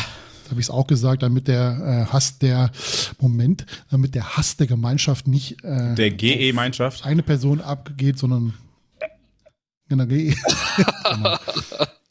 Aber das Ja. ist sehr ehrenvoll, ehrenvoll, danke. Das, das grundsätzlich stimme ich dir im Weiten zu. Dortmund hat ein, hätte dieses Spiel gewinnen müssen, hat es aber nicht, weil sie ihre Torchancen nicht genutzt haben. Ähm, Beino Gittens hatte nach dem 2-1 die Riesenmöglichkeit zum 3-1, legt den rechts am, am Torpfosten vorbei. Ähm, Wolf hatte in der ersten Halbzeit eine Chance, wo Fährmann da ist, äh, Guerrero glaube ich auch, wo Fährmann da ist. Der Weg zur Meisterschaft ist nicht geradlinig. Er hat leider auch solche Kerben drin. Dass es jetzt im Derby passiert ist, ist natürlich für uns bitter, weil wir hätten sie ja gerne auch äh, die Euphorie rausgeschossen. Aus denen, das müssen dann jetzt leider andere machen, Leverkusen und übernächste Woche dann Hertha oder Hoffenheim oder wen, gegen wen auch immer die spielen, ähm, dass sie dann am Ende vielleicht doch noch absteigen. Und äh, ja, ist, ist halt leider so. Und Meister gemessen an dem Personal, was gefehlt hat, ja, ist ein 2-2 unterm Strich jetzt nicht so schlecht. Ähm, auch wenn du das Spiel aufgrund der, der Verhältnisse auf dem Rasen hättest gewinnen müssen. Aber du hast halt auch schon gemerkt, ähm, dass wir offensiv danach nicht mehr so wirklich zusetzen konnten. Ähm, nach dem 2-1 und der vergebenen Chance von Gittens. Ähm, Weil du auch, wir nur noch eben halt Modest Mod- hast. Du hast nur noch Modest. Das ist halt so Ja, aber was willst du machen? Nein, du ja, kannst ja nicht weiß. 20 Stürmer im Kader haben, Wenn es nach Funny auf geht, alle. Ausfälle kompensieren zu wollen. ja, oh, wobei Fanny auch sagen könnte, kauft die richtigen Stürmer. Aber gut, mit Aller haben wir ja einen, eigentlich jemanden, der das kann und der es ja auch im, im letzten Spiel bewiesen hat, dass er es kann. Im Derby hat es halt nicht funktioniert. Also Ja, und wenn Ist- da ist, dann bringst du auch noch mal andere Qualität auf den Platz und einen anderen ja. Stürmertyp. Und Und, wenn Adeyemi fit ist, wenn Reus fit ist. ja, ne, genau. Und dann, sind wir wieder bei dem Thema. Ne? es hat halt einfach an dem Tag nicht sein sollen und dann ist es halt so. Also es war ja auch kein großer Bruch jetzt da. Den, den Rückstand auf den FC Bayern haben wir im Spiel danach wieder aufgeholt. Und äh, es scheint ja jetzt eine Saison zu sein, wo einfach äh, ja, die Bayern nicht die Konstanz haben und wo wir halt mithalten können. Aktuell sind sie auf Pace 70 Punkte, die Bayern, oder 71 Punkte. Und wenn sie dabei bleiben, dann äh, ist es eine realistische Chance, dass der deutsche Meister eben halt dieses Mal ein anderer Also ist ich möchte. Volkers ähm, sehr rationale Worte trotzdem noch mal ein bisschen ergänzen darum, dass es das fucking Derby ist und es natürlich wehtut, das nicht zu gewinnen, gerade wenn du sie zur Halbzeit im Sack hast. Und äh, letzten Endes, ähm, ich glaube, Janni hatte das geschrieben, Grüße gehen raus, ähm, nicht schlecht, aber dumm. Ist so, war so das Fazit des Spiels, weil äh, Ja. du, du hattest sie Ja, im genau. Du warst die klar bessere Mannschaft, du hast zur Halbzeit so souverän gefehlt, dass die Blauen froh sein konnten, dass sie überhaupt noch am Spiel teilgenommen haben und dann holst du sie wieder rein durch zwei echt dumme Aktionen und am Ende haben sie wahrscheinlich äh, kurz vor Schluss noch die Chance auf das, auf das 3-2 sogar. Umgekehrt schmeißen sie sich dann aber auch so in die Schüsse, dass du das 3-2 nicht schießt. Also ähm, Volker hat das eben schon gesagt, das ist nun mal das Derby und ähm, das hat seine eigenen Gesetze, so doof es klingt. Und es ist eigentlich, also ich finde Derby eigentlich immer nur noch nervig, seit wir so weit über den Blauen stehen, weil wir nur noch verlieren können. So, wir, wir haben nichts mehr zu gewinnen. Wenn du die, wenn du die 5-0 abschießt, ist es für die so, ja, okay, Hauptsache nicht 7-0, so, und äh, wenn du unentschieden spielst, feiern die am Ende, als hätten sie gewonnen. So, das, das ist halt. Ich, ich will nicht sagen, ich wünsche mir. Hast du meinen Nein, hast als du würde meinen ich, als würde ich schwarzgelb.de oder Artikel lesen. Aber ey, geht mal auf schwarzgelb.de, das ist ein Artikel von mir. Ich brauche das für die VG Wort, brauche ich eure Klicks. Ähm, Nein, Ey. aber äh, insofern ähm, ja, es ist halt ärgerlich, weil es die eigene Dummheit war am Ende des Tages und ähm, ich, ich, ich wollte noch über zwei, drei sportliche Themen sprechen, die sich da noch mal ein bisschen rauskristallisiert haben und die jetzt dann auch äh, mittelfristig vielleicht noch eine größere Rolle spielen. Und zwar äh, wurde der Ausfall von Julian Brandt dann dadurch kompensiert, dass äh, Julian Riasson auf die linke Verteidigerposition gegangen ist und Rafael Guerrero ins Mittelfeld vorgezogen wurde. Ähm, was dann auch so ein bisschen gefruchtet hat. Denn äh, es ist mir in den Wochen davor auch schon aufgefallen und ich glaube, das war auch ein bisschen der Grund dafür, dass der BVB Probleme hatte, die Spiele so offensiv und, und dominant zu gestalten, wie das äh, zu anderen Zeiten funktioniert hat. Ähm, wir sind im Spielaufbau eine relativ statische Mannschaft.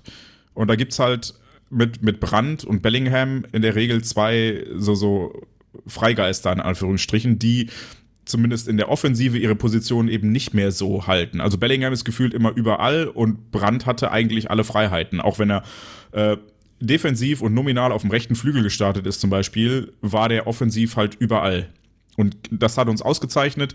Und äh, da Bellingham aktuell so ein bisschen, was für einen 19-Jährigen vollkommen normal ist, äh, in Anführungsstrichen im Formtief hängt, also er, er ragt halt nicht mehr so heraus aus dieser Mannschaft wie in der Hinrunde, ähm, fehlte so ein bisschen diese, diese freie Radikale, die Rafael Guerrero dann plötzlich wurde und Potts Blitz, wir haben in den letzten Ausgaben schon drüber gesprochen, äh, Vertragsverlängerung ja, nein. Gibt es da diese Option, hey, Moment mal, wenn wir Rafael Guerrero nicht auf der Linksverteidigerposition einplanen, eigentlich ist er ja immer noch ein ziemlich geiler Fußballer, vielleicht sollten wir dem doch einen neuen Vertrag anbieten. Und ähm, ja, das, das fand ich, hat eigentlich ganz gut funktioniert, wenn dann nicht ausgerechnet über die Seite, auf der er halt nicht verteidigt hat, das Gegentor gefallen wäre zum Ausgleich. Ähm, das so auch gefallen wäre, wenn er da verteidigt hätte, fürchte ich, weil äh, Riasson da beim Kopfball gegen Karaman, naja, also es wäre schön, wenn er überhaupt am Kopfball-Duell teilgenommen hätte. Das war die eine sportliche Sache und mir war irgendwie noch was anderes aufgefallen, aber ähm, ich habe schon wieder vergessen. ja, jetzt vielleicht noch die Frage, wer ist jetzt die Nummer 1 im Pot, ne? Ja, äh, weiß ich nicht. Was sagt denn die Nordkurve dazu?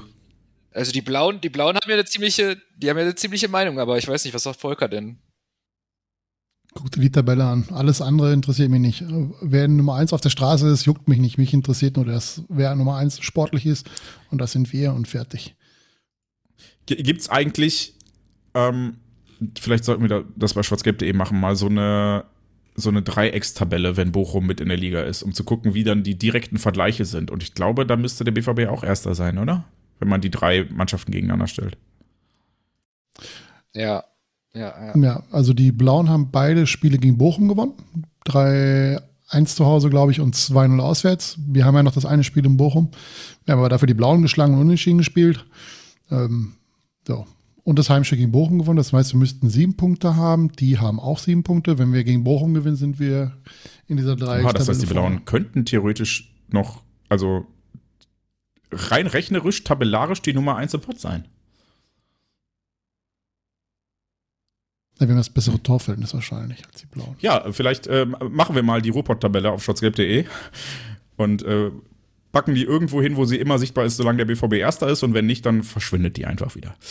Ähm, das letzte Spiel, das wir noch zu besprechen haben in der Rückschau, ist das Heimspiel gegen den ersten FC Köln und die großen Freunde des BVB mit äh, der Freundschaftschoreo im Gästeblock und dem Freundschaftsschal der Desperados auf der Südtribüne. Ähm, kurz zur Ausgangssituation weiterhin verletzt gefehlt haben Gregor Kobel, Julian Brandt, Karim Adiemi. Emre Can hat sich dann gegen die Blauen äh, auch eine Statistik, die ich an dem Tag ungefähr viermal erwähnen musste, weil ich sie selber nicht glauben konnte, hat sich im Derby seine fünfte gelbe Karte geholt, nachdem er seine vierte gelbe Karte am zwölften Spieltag bekommen hat. Das hätte ich von Emre Can auch nicht erwartet. Ähm, fehlte also gesperrt gegen Köln. Außerdem äh, Salih Özcan kurzfristig erkrankt. Ähm, das heißt, auf der Bank saßen dann schon Tom Rote. Ich kann Nimja nicht aussprechen. Oh Gott, ich habe Nimja richtig ausgesprochen, glaube ich. Äh, und Papadopoulos, also schon Amateure galore. Und äh, Yannick sagt es ja schon mehrfach, die einzige offensive Option zum Nachlegen war eigentlich Toni Modest. Ich möchte Gio Reyna nicht ganz unterschlagen, aber ja, ähm, offensive Wechseloptionen waren rar gesät. Aber ähm, viel wichtiger war, dass der BVB etwas geschafft hat. Das war die zweite Sache, die ich ansprechen wollte. Volker hat es eben erwähnt. Wir haben es gegen Chelsea nicht geschafft, äh, Sebastian Aller einzubinden. Und ehrlicherweise haben wir das auch in den Spielen davor und danach nicht geschafft. Es gab ein Heimspiel, da wurde Modest eingewechselt. Ich weiß nicht mehr genau, welches ich war. Und ich stand danach unter der Süd und dachte, krass, mir gefiel Modest heute in den 20 Minuten besser als Aller in den 70 davor weil Modest sich richtig reingeschmissen hat und man bei Aller das Gefühl hatte, der ist platt von der ersten Minute an. Und wir haben ihn, wie in der Hinrunde Modest, nicht richtig eingebunden bekommen. Natürlich ist Aller dann immer noch ein besserer Fußballer. Aller macht Räume auf, Aller kommt entgegen, während Modest halt äh, abwartend ist, nicht den Körper hat und so weiter. Ähm, aber es gab dann ein Spiel, wo ich gedacht habe, okay, Modest hat sich so reingeschmissen, ist so in der 90. Minute noch auf den Torwart gerannt, dass ich gedacht habe, okay, heute hat er mir besser gefallen als Aller in der Zeit davor. Und ich glaube, das ist ähm, etwas, woran der BVB noch etwas arbeiten muss, egal ob es jetzt Modest oder Aller ist, äh, ist diesen, diesen klassischen Neuner besser einzubauen, weil Aller bisher relativ wenig Tore, Tore geschossen hat, was sich dann gern gegen den ersten FC Köln endlich ändern durfte.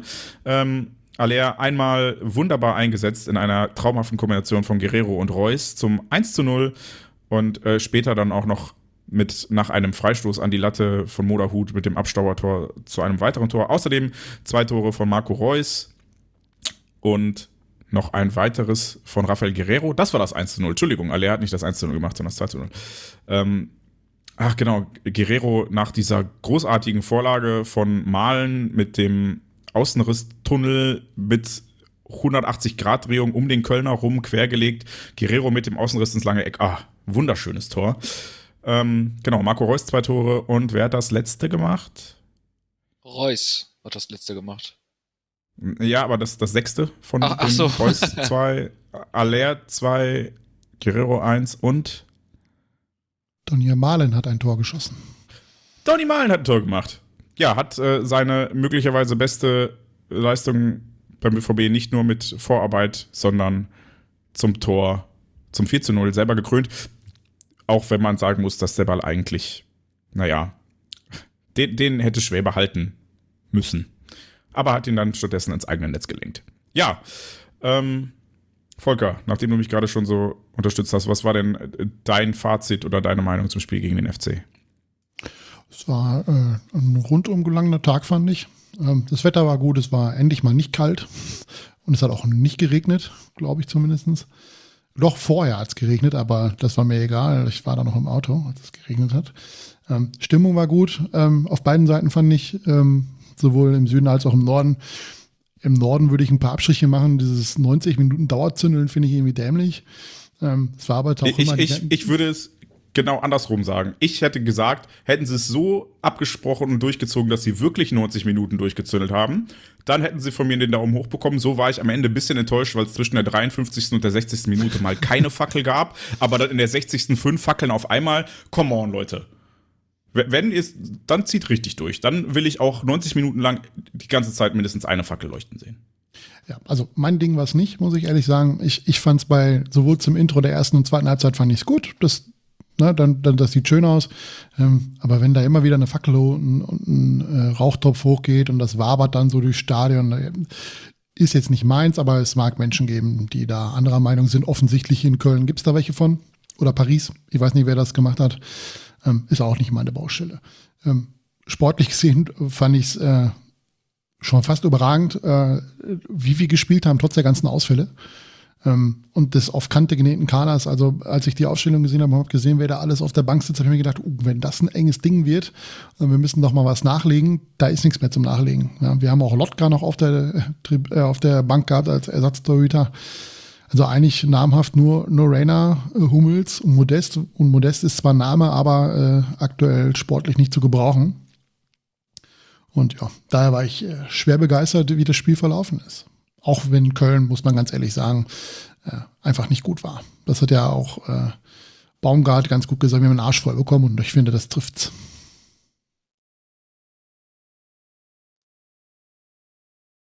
Janik, möchtest du direkt übernehmen oder soll ich dir noch eine Ich kann zu dem Spiel gar nicht viel sagen. Ich war, habe es nämlich nicht gesehen live, ähm, weder im Fernsehen noch im Stadion. Ich war in einem Pub, habe einen Geburtstag gefeiert, habe es ähm, habe äh, die erste Halbzeit zur Hälfte im Netradio gehört und bin echt froh, dass ich nicht mehr Netradio höre.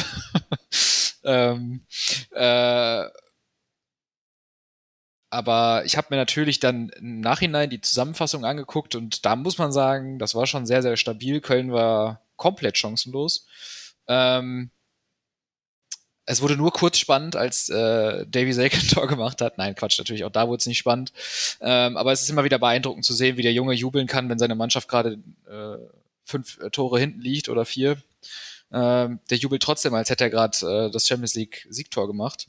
Ähm, also meiner Erinnerung nach hat er einfach nur den Ball aus dem Tor geholt und ist zum Mittelkreis gegangen. Ja, er hat den Ball noch so gegen seine Stirn äh, geschlagen und ähm, das ist nicht das erste Mal. Da gibt's, ich habe da letztens eine Compilation gesehen. Das ist so ein Davy Selke-Ding. Egal wie, die Mannschaft kann 0-3 hinten liegen, wenn er ein Tor schießt, dann wird gejubelt und fertig. Ähm, ja. Aber so sieht ich das aus, wenn du einen leistungsbezogenen Vertrag hast, wo du äh, 5000 Euro Grundgehalt bekommst und für jedes Tor, was du erzählst, kriegst du 25.000 Euro. Dann jubelst du über jedes Tor. ich glaube, ich weiß nicht, ob äh, Davy Selke einen leistungsbezogenen Vertrag hat. ähm, Wäre für den Köln, FC, FC Köln auf jeden Fall sinnvoll, äh, bei Davy Selke einen leistungsbezogenen Vertrag zu machen.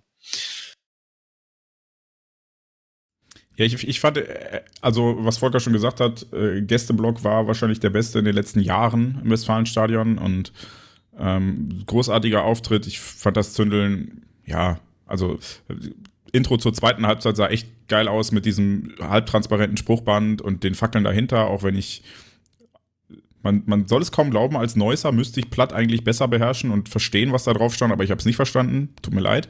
Ich konnte es mir auch nicht erklären lassen, weil um mich herum es auch keiner verstanden hat. Umgekehrt fand ich ähm, ein bisschen doof, dass durch den Verkauf dieser Freundschaftsschals auf der Südtribüne so viele weiße Schals waren dann. Und ich finde diesen Freundschaftsschal auch nicht unbedingt schön, aber muss ja gestehen, nachdem ich äh, ein bisschen Sorge hatte, das sei so eine einseitige Sache und äh, so Arschkriecherei von BVB-Fans, dass dann quasi das Motiv des Schals, das Choreo-Motiv der Kölner war, hat mich ein bisschen besänftigt und dann dachte ich, okay, vielleicht wird diese Fanfreundschaft ja doch ein bisschen großflächiger gelebt, als äh, das so mein Eindruck war bisher finde den FC jedenfalls sympathisch grundsätzlich. Aber in den 90 Minuten will ich dann halt einfach, dass sie aus dem Stadion geschossen werden. Und insofern war es ein sehr schöner Tag für mich, weil äh, der BVB das Spiel haushoch gewonnen hat. Und ich bin dem FC auch relativ dankbar dafür, dass sie so ein hervorragender Aufbaugegner waren, weil sie es tatsächlich geschafft haben, alle Sorgenkinder, außer denen jetzt, die verletzt waren, aufzupäppeln. Also sowohl Aller konnte endlich mal wieder Tore schießen, als auch Donny Malen hat getroffen. Da dachte ich schon, okay, heute äh, der FC gönnt uns richtig, jetzt vor dem Bayern-Spiel nochmal alle Sorgenkinder aufpäppeln. Ähm, ja, und was ich eben schon ansprach nach dem Derby, dass, dass Rafael Guerrero diese Position als, als Freigeist im Mittelfeld, die, die liegt ihm tatsächlich. Ähm, es gab, glaube ich, zur Halbzeit oder irgendwann in der 60. nochmal eine Einblendung, dass Guerrero, der mit den am meisten gelaufenen Kilometern war und, und ich glaube, die meisten Pässe hatte und sowas. Ja, das denkt man gar nicht, weil es ja immer so die Gerüchte um einen nicht ganz so professionellen Lebenswandel gibt. Aber wenn er dann mal an einer Position spielen darf, wo er einfach Fußball spielen kann und darf, dann macht er das auch. Und da ist er mit Ball am Fuß auch immer noch einer der besten Fußballer, den ich in Schwarz-Gelb bisher gesehen habe. Ich, ich war in den letzten Jahren immer wieder erstaunt, wenn ich mal im Trainingslager war oder so, was der für eine Ballkontrolle hat, teilweise, und wie der die Bälle aus der Luft holt und sowas. Ähm, das ist schön anzusehen und äh, das ist ja vielleicht wirklich eine Position, auf der man längerfristig mit ihm planen kann. Wobei sich natürlich schon die Frage stellt, wie das dann aussieht, wenn Julian Brandt wieder zurück ist, wenn Adeyemi zurück ist und so weiter. Ich bin aber froh, dass wir diese Option dann einfach haben ja.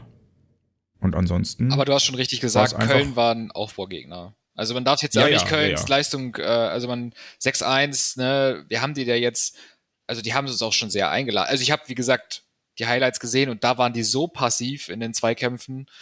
Also da, da, da hätten die auch eigentlich äh, mit, mit Leuchtstäben hätten sie sich eine Pyro schnappen können von der Tribüne und hätten uns dem, damit zum Tor begleiten können. Ähm, es waren zum Teil, glaube ich, schon die eine oder andere Einladung dabei. Aber wie du sagst, Aufbaugegner zur richtigen Zeit, auf jeden Fall.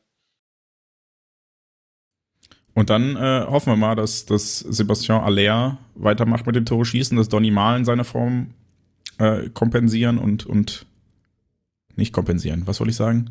Konservieren kann. Ähm, beide aktuell mit der Nationalmannschaft unterwegs sowie zehn weitere Spieler des BVB, wenn ich mich nicht irre. Also zwölf BVB-Spieler sind mit ihrer Länderauswahl unterwegs. Ähm, beim FC Bayern sieht das ein bisschen anders aus, um den Blick mal nach vorne zu richten. Da sind nämlich schon zwei, glaube ich, wieder zurückgekommen oder wurden getauscht. Äh, Jamal Musiala, da, da gibt es noch die Frage, ob er den Schweinsteiger macht und einfach nur aussetzt oder ob er wirklich verletzt ist. Ähm, und äh, Matthijs Delikt ist auch wegen einer Viruserkrankung kurzfristig zurückgekommen. Auch da ist die große Frage, schont der FC Bayern seine Spieler oder sind die Leute wirklich nicht einsatzfähig? Wir werden es nicht erfahren, außer dann halt am Spieltag, wenn Ich dachte, wir Musiala diskutieren das jetzt aus. Beginn führt. Nee, finde ich ja dann auch. Also ich, ich, ich woll- wollte nur die Gespräche, die wir redaktionsintern und im Freundeskreis äh, geführt haben, einmal kurz anreißen.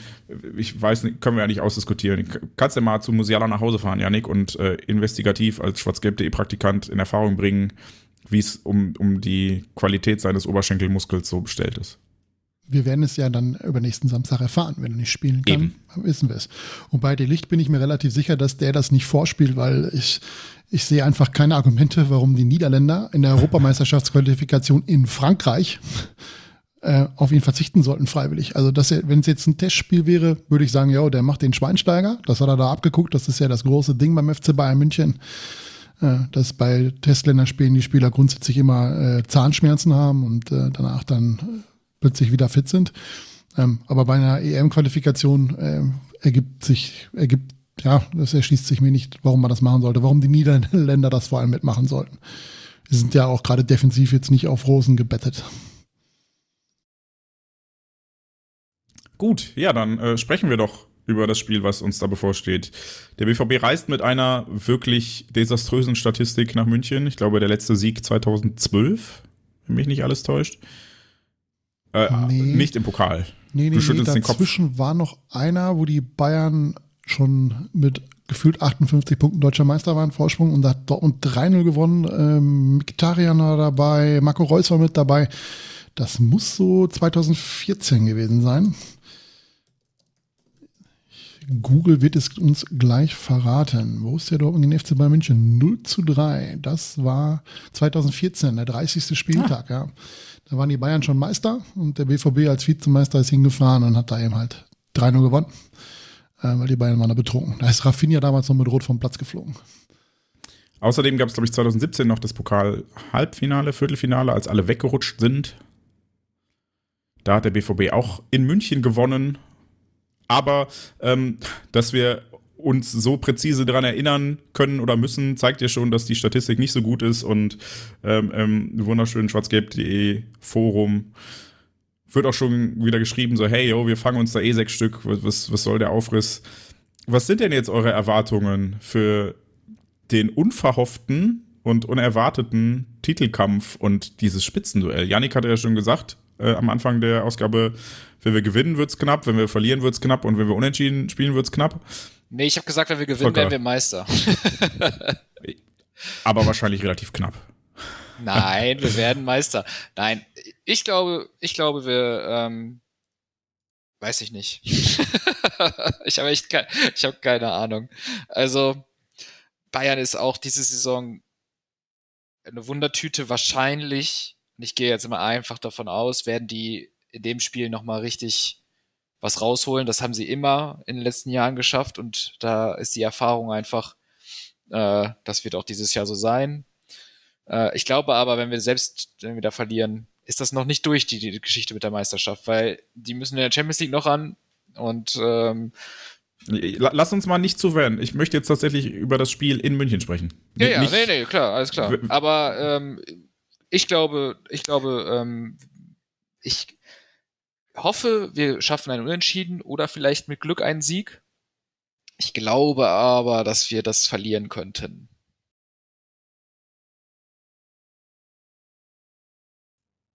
Volker Welt Statistiken, bevor er antwortet. Äh, nee, ich, ja, ich wollte mal eben gucken, wie eigentlich so die Heimstärke des FC Bayern München ist. Ähm, sie haben nämlich nur äh, von zwölf Spielen acht zu Hause gewonnen, viermal unentschieden und drei Punkte weniger zu Hause geholt als Dortmund, obwohl die, als wir, wir schon ein Spiel zu Hause verloren haben.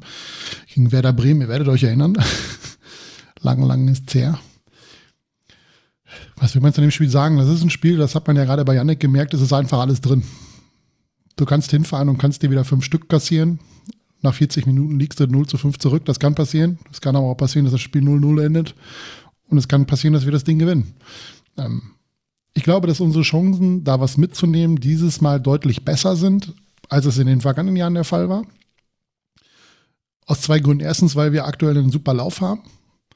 Und zweitens, weil der FC Bayern München aktuell nicht diese Stärke hat, die er sonst immer hatte. Es kann natürlich durchaus sein, dass sie sie am nächsten Samstag wieder rausholen und uns dann fürchterlich wegfielen. Es kann aber auch sein, dass das nicht passiert. Ähm, ich glaube, dass das ein großer Faktor ist, äh, wäre dann das Aus von Musiala, weil der der beste Torschütze beim FC Bayern München ist. Wenn sie auf den verzichten müssten, wäre das schon aus Dortmunder Sicht nicht so verkehrt. Ja, wie ist das denn mit Schupomoting? Der war doch auch. Ja, der ist äh, auch angeschlagen, aber. Komm, ist noch nicht klar. Oder? Ich, keine Ahnung, habe ich nicht verfolgt. Ähm, ich weiß nur, wie gesagt, dass Musiala da angeschlagen ist und dass der möglicherweise fehlt und das ist nun mal der beste Torschütze bei denen. Alles andere ähm, habe ich jetzt noch nicht so verfolgt. Ich glaube aber auch, dass, dass, dass es viel wichtiger ist, wer beim BVB wieder fit ist.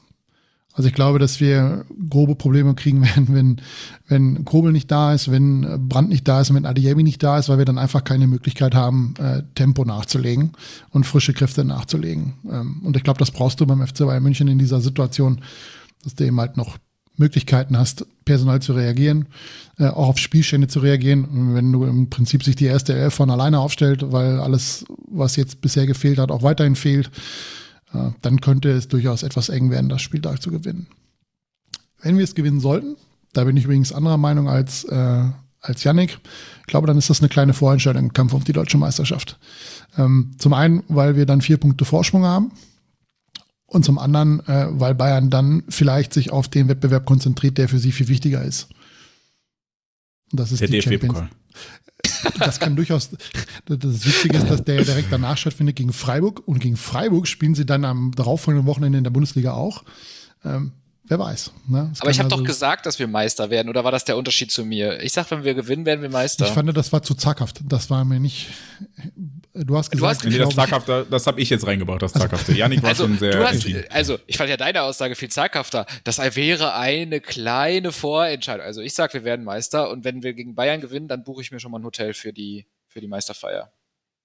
Wieso Hotel? Bitte? Wieso brauchst du ein Hotel für die Meisterfeier? Du willst ja, nicht schlafen dann. Ich, ja, ja, aber irgendwo muss man ja mal zwischendurch eine Stunde schlafen. Ist Sommer, kannst im Westpark pennen, ist überhaupt kein Problem. Nein, ich, ich glaube, dass es, es kann auch sein, dass es für den FC Bayern am, am Samstag das deutlich wichtigere Spiel ist als für uns. Zum einen, weil es ein Heimspiel ist und zum anderen, weil sie genau wissen, dass sie uns eigentlich schlagen müssen, um vielleicht auch ein Statement zu setzen. Und in der Hoffnung, dass wenn sie uns vermöbeln, dass dann auch unser Lauf vorbei ist. Aber wenn der Lauf so weitergeht, vielleicht noch mit ein, zwei Dellen drin, wo wir nochmal unentschieden, vielleicht auch eine Niederlage ähm, uns abholen, es ist ja nicht so, dass die Spiele danach unglaublich leichter werden. Union zu Hause und dann Frankfurt zu Hause, zwischenzeitlich nochmal in Stuttgart. Stuttgart, wo dann alle sagen, ja, die muss es schlagen und das ist so ein klassisches äh, Trap-Game, wie man im Englischen sagt, wo man eben halt dann vielleicht auch mal scheitert. Aber so weit wollen wir nicht gucken. Samstag gewinnen, das wäre schon ganz geil. Der FC Bayern hat in den letzten zehn Spielen zwei Niederlagen hinnehmen müssen. Das eine war in Mönchengladbach und das andere war in Leverkusen. Ähm, die Heimspiele haben sie mit 13 0 gegen Bochum gewonnen, mit 13 0 gegen Union Berlin und mit 2 zu 0 gegen PSG und äh, 5 zu 3 gegen den FCA. Und das ist vielleicht so ein bisschen auf der einen Seite zeigt das, okay, die Souveränität die die Bayern manchmal dann doch noch an den Tag legen. Auf der anderen Seite gegen den FC Augsburg drei Gegentore zu kassieren zu Hause zeigt ja auch eine Verwundbarkeit. Und ich glaube, Volker hat es schon angesprochen vorhin, die FC Bayern ist auf, auf Kurs 70 Punkte oder irgendwie sowas. Das ist so wenig wie seit 2012 nicht mehr. So, ich glaube, das Schlechteste, was sie danach hatten, waren 76, 78, irgendwie sowas. Alles Rekordpunktzahlen, wenn man die Punktzahlen bis 2011 sieht. Danach hat der BVB einmal kurz viel umjubelt, Punkterekord aufgestellt, der von den Bayern danach quasi immer wieder, ja, planiert wurde mit irgendwann 94, 95, 96 Punkten. Ähm, und das ist, glaube ich, wenn wir langfristig denken, die große Chance des BVB, dass die Bayern einfach allgemein nicht die Konstanz an den Tag legen und dass äh, es Maulwurf-Affären gibt und äh, sich der, der Sportvorstand einschalten muss und Brandreden hält und sagt, ah, meine Mannschaft war heute ein einziges Defizit. In dem Moment, Entschuldigung, es war jemand anderes, aber äh, inhaltlich die gleiche Aussage tätigt. Ähm, das zeigt schon, dass das da auch Nervosität drin ist und dass die Souveränität der vergangenen Jahre nicht da ist. Und ich glaube, das ist eine Chance, die wir nutzen müssten, ähm, die wir auch nutzen können. Und das sehe ich dann eher wie Volker, vielleicht nicht am Samstag, aber langfristig. Und so doof das klingt, ich habe langfristig ein echt gutes Gefühl bei dieser Mannschaft, weil wir vielleicht nicht die, die individuelle Qualität haben. Das, also ich, ich hatte bei den Spielen mit alle, äh, nicht mit alle, mit Haaland äh, oft das Gefühl vorher, wir können die schlagen, weil wir haben ja jemanden vorne drin, der den drei Buden einschenken kann. Und das Gefühl habe ich aktuell nicht so. Und gerade mit den, mit den derzeit Verletzten denke ich so, hm, könnte schon schwierig werden, da drei Tore zu schießen, so wie Augsburg. Weil es jetzt zum Beispiel im Derby auch offensiv nicht so gut lief oder ne, auch gegen Chelsea haben wir nichts kreiert. Ähm, da habe ich so ein bisschen die Befürchtung, okay, haben wir die nötige Qualität, wenn die Verletzten nicht zurückkommen? Wahrscheinlich eher nicht, um da wirklich gefährlich zu werden. Das heißt, für Samstag bin ich noch halbwegs pessimistisch, weil die Bayern im, im Heimspiel gegen uns immer, immer einfach von der ersten Minute an so durch, also bis in die Haarspitzen motiviert auftreten. Und das ist der eine Punkt, das habe ich auch schon mehrfach im Podcast gesagt, wo ich ihnen tatsächlich ein bisschen Respekt für abzollen muss ist mit, mit was für einer Motivation ein Thomas Müller äh, ins Pressing geht oder sowas. Ne? Ich denke, okay, die, die wollen wirklich, die haben die Bedeutung dieses Spiels hier gerade verstanden und die lassen es auch den Gegner spüren. Das ist das Einzige, was mir beim BVB aktuell noch so ein bisschen fehlt. Das ist noch so Qualität im Understatement. Ja, wir schießen euch halt aus dem Stadion, aber wir lassen es euch erst so ab der 40. Minute spüren und nicht von der ersten Minute an. Ähm, und deshalb bin ich für Samstag ein bisschen pessimistischer, aber äh, gleichzeitig habe ich das Gefühl, da geht mehr als in den letzten Jahren. Gerade wenn dann Kobel wieder da sein sollte, dann haben wir ausnahmsweise mal den besseren Torhüter. Ähm, wenn die Nationalspieler alle unverletzt und halbwegs fit zurückkommen, ich fürchte, Aller spielt noch relativ spät äh, unter der Woche. Das könnte ein bisschen schwierig werden mit Fitness und dann äh, ist nicht Mokoko, Modest, die einzige Alternative, das ist nicht so geil. Ähm, ja, aber wenn die Verletzten zurückkommen. Aber wieso? Modest hat, ja Erfahrung, Modest hat ja Erfahrung mit Bayern jetzt. Du meinst, weil er das eine gute Spiel gegen die gemacht hat? Ja, das eine Kopfballtor. Ja, ja, das, das eine gute Spiel. In Schwarz-Gelb. Also sagst du, ähm, also sagst du Jabadabadu das musst du mir erklären, was ich, was dir aus. Das ist also doch die Tormusik von Bayern, fängt doch immer mal an mit Jabadabadu, oder nicht? Ist das so? Ich, ich kenne sie ehrlicherweise nicht. Ich, ich habe sie, äh, man hört sie öfter, wenn man, wenn man Bundesliga verfolgt. Ich äh, gucke nur Dortmund-Spiele, ehrlich. Nein, nicht nur, aber jetzt nicht so viele Bayern-Spiele in der Regel. Aber, äh, Volker wollte was sagen. Ja, ich habe gerade noch mal eben geguckt, wie eigentlich das erste Spiel von Terzic gegen die Bayern auswärts ausgegangen ist. Das war ein 4-2, erinnert euch, als Haaland früh zwei Tore schoss und die Bayern sich dann dachten, ach gut, dann macht der Lewandowski halt den Rest. Hat er dann ja auch mit, glaube ich, zwei Toren oder drei Toren. Ähm, um das, was ich am Samstag gerne sehen möchte, das ist das, was Jens auch gerade angesprochen hat. Ähm, ich hätte gerne ein Spiel auf Augenhöhe wenn, wenn wir das Spiel dann verlieren und sei es 3-1 oder 4-1 am Ende, weil uns die Kraft ausgeht oder weil wir in Konter laufen, ist das okay. Aber ich möchte mal eine Mannschaft sehen, die in den ersten Minuten weiß, dass sie leiden muss, aber alles reinwirft, um das zu verhindern, dass sie nämlich in Rückstand gerät. Bei den Spielen in München habe ich ganz, ganz häufig das Gefühl gehabt, dass sie genau wissen, dass sie da nichts holen können. Und so haben sie auch gespielt. Ja, da, da wurden Zweikämpfe nicht richtig bestritten, da wurde immer nur hinterhergelaufen.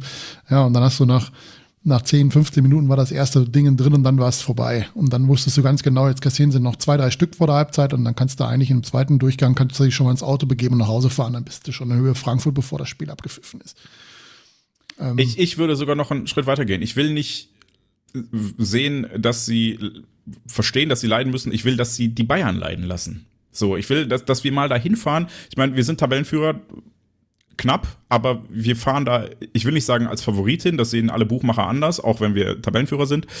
so, ich will, dass, dass wir mit der Brust dahin fahren, die wir uns nach dieser Rückrunde bisher erarbeitet haben und sagen so, ey, yo, kommt halt, aber wisst ihr was, wir rennen euch jetzt mal die Bude ein. So, wir, wir laufen euch mal kurz in Grund und Boden und wir ballern euch die Bälle um, um die Hütte.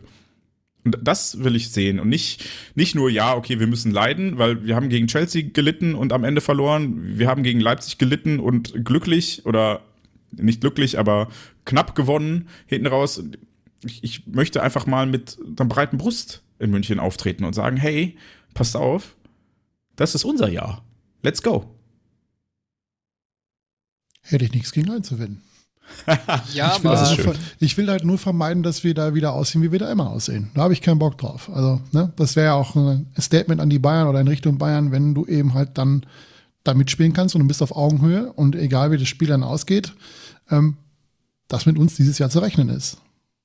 Und da wäre natürlich eine Klatsche jetzt nicht unbedingt förderlich, aber vielleicht passiert das dieses Jahr nicht, weil die Bayern dazu äh, aktuell nicht in der, Verla in der Verfassung sind, das gegen, gegen Spitzenteams, die äh, außerhalb der Champions League. Wobei man müsste ja auch mal darüber diskutieren, ob PSG eigentlich aktuell ein Spitzenteam ist, weil so wie die aufgetreten sind in beiden Spielen, pff, Junge, Junge, das ist schon, äh, das ist ja keine Mannschaft, die da steht. Ja, also die Antwort werden wir erst bekommen, wenn der Samstag vorbei ist, wie sie dann gegen City spielen. Ja, ich, ich habe so ein bisschen Angst natürlich, wie immer gegen die Bayern, dass sie halt gegen uns. Schwingt ja immer mit, ne? Dass, dass man Ja, ja. da fürchterlich die Hucke voll kriegt. Aber das habe ich bei Heimspielen auch. Also wir wissen ja aus Erfahrung, dass die Heimspiele in der Regel knapp sind. Es ist ja selten so, dass die uns richtig aus dem, aus dem Westfalenstadion schießen, aber du weißt auch, dass teilweise Spiele hast, wo du einfach chancenlos bist, wo du nichts zu melden hast. Du verlierst das Ding zwar knapp, aber du bist aber 90 Minuten einfach eine chancenlose Mannschaft. Wobei das hatte ich bei Heimspielen tatsächlich weniger. Das war eher immer auswärts, da war es oft so, wie du gesagt hast, die haben dir bis zur Pause schon fünf eingeschenkt und dann, ja. Ähm, aber worauf ich eigentlich hinaus will, ist, die, die Angst, die darf zwar mitschwingen, aber, und ich glaube, das ist etwas, falls ihr meinen Artikel schon gelesen habt auf schwarzgelb.de, dann ist das jetzt Wiederholung, was ich erzähle. Für alle anderen, die ihn noch nicht gelesen haben, ihr braucht den wahrscheinlich auch nicht lesen, außer ich brauche den Klick, ähm, nachdem ich hier fertig bin mit dem Monolog, der jetzt kommt. Ähm, ich er, erwische mich selbst dabei und ich finde es menschlich, aber ich muss mir gerade einreden, diese Angst einfach nicht zuzulassen, weil was haben wir zu verlieren? Ich meine, selbst wenn wir, dann, dann watschen die uns jetzt weg in dem einen Spiel und holen sich einen drauf runter wie die Blauen auf den Unentschieden. Und dann? Dann sind es immer noch acht Spiele, die wir spielen müssen. Und in den acht Spielen hauen wir dann halt jeden weg und am Ende wird abgerechnet. Ich, ich glaube, ähm, wir BVB-Fans haben in den letzten Jahren tatsächlich so ein bisschen diesen Hang entwickelt, immer vom schlechtesten Ergebnis auszugehen und keine Euphorie, keine breite Brust, nichts mehr zuzulassen, weil immer irgendwie kommt dieser Ja, aber.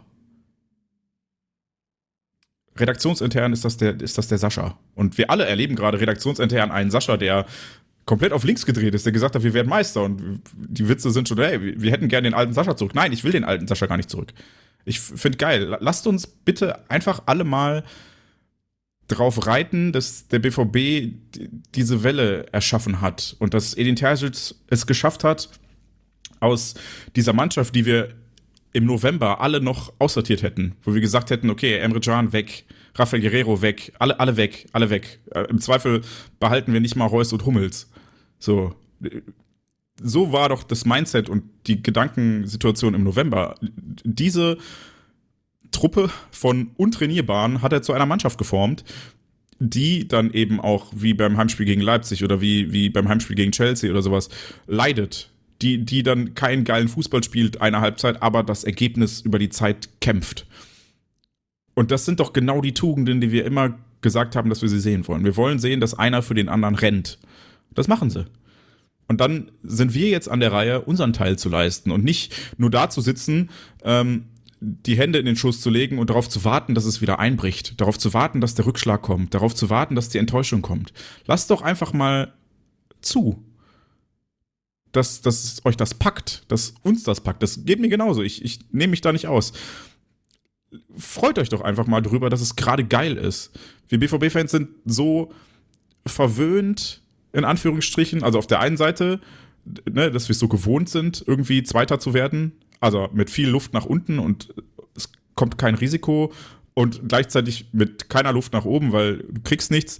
dass wir uns es so bequem gemacht haben, dass wir gar nicht mehr kämpfen. Und jetzt, jetzt ist unsere Zeit. Und das ist unsere Chance. Wann sind wir zuletzt als Tabellenführer nach München gefahren? 2012 oder was?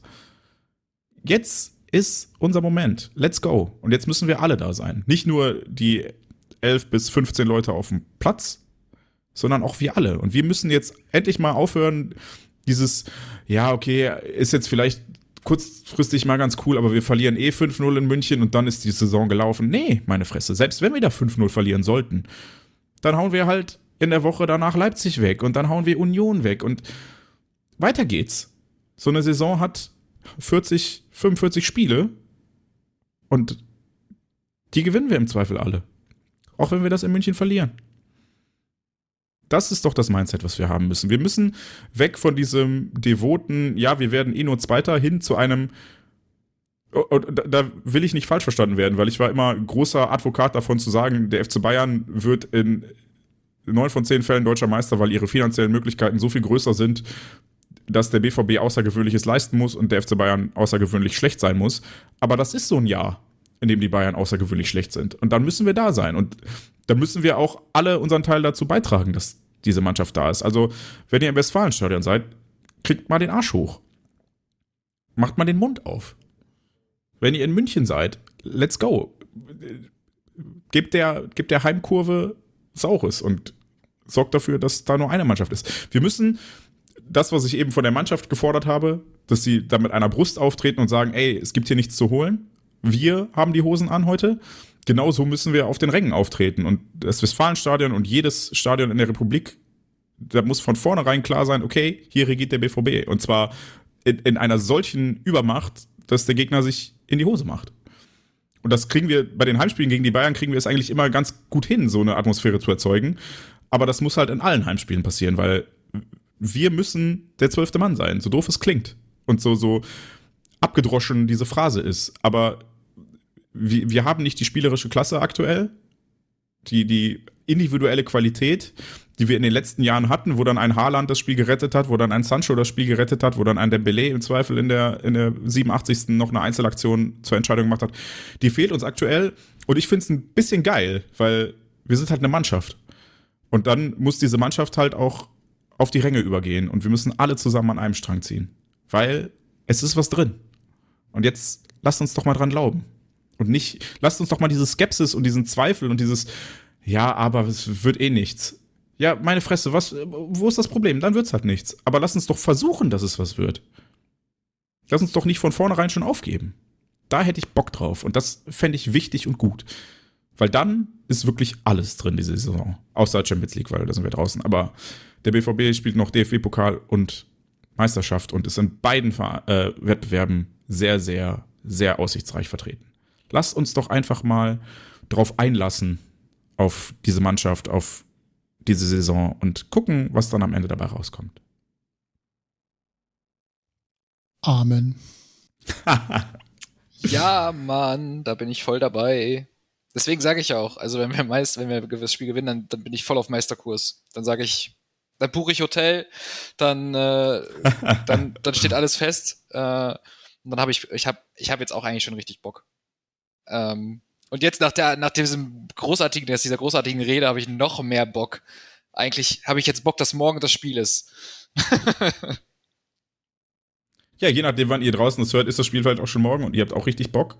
Genau, ähm, vielleicht seid ihr gerade im, im, im, Zug oder im Auto unterwegs nach äh, München und ähm, ja, dann habt ihr jetzt gleich oder morgen oder in ein paar Tagen das Spiel. Und wir werden sehen, was passiert. Schön. Ja, ähm, um, um jetzt nicht, also eigentlich würde ich damit gern aufhören, aber lass uns noch ganz kurz einen Mini-Ausblick auf die Spiele danach werfen, denn ähm, wir wissen alle, glaube ich, um die Bedeutung. Es ist ausnahmsweise mal wieder ein Spitzenspiel in der Bundesliga, so traurig das für diesen Wettbewerb ist. Ähm, am Mittwoch nach dem Spitzenspiel beim FC Bayern trifft der BVB im DFB-Pokal in Leipzig auf äh, die Dosen, wie Yannick so schön sagt. Auch da, äh, es ist immer noch der Monat der Wahrheit quasi. Ein weiteres Endspiel. Ähm, was sind eure Erwartungen? Habt ihr Erwartungen oder sagt dir da wie ich, es muss einfach gewonnen werden, kostet es, was es wolle. Das, das, Problem ist ja, ich weiß auch nicht, wie das Spiel Samstag in München ausgeht und ich weiß auch nicht, wie das Spiel danach gegen Union Berlin ausgeht. Also wenn ich wenn priorisieren müsste, wäre mir die deutsche Meisterschaft lieber als der DFB-Pokal. Aber da ich das zu dem Zeitpunkt des Spiels ja nicht weiß, wie das Ganze am Ende ausgeht, will ich ja natürlich gewinnen. Auch wenn das dann natürlich im Mai nochmal ein Spiel zusätzlich bedeutet, aber gehen wir mal davon aus, dass das auch für den FC Bayern der Fall sein wird.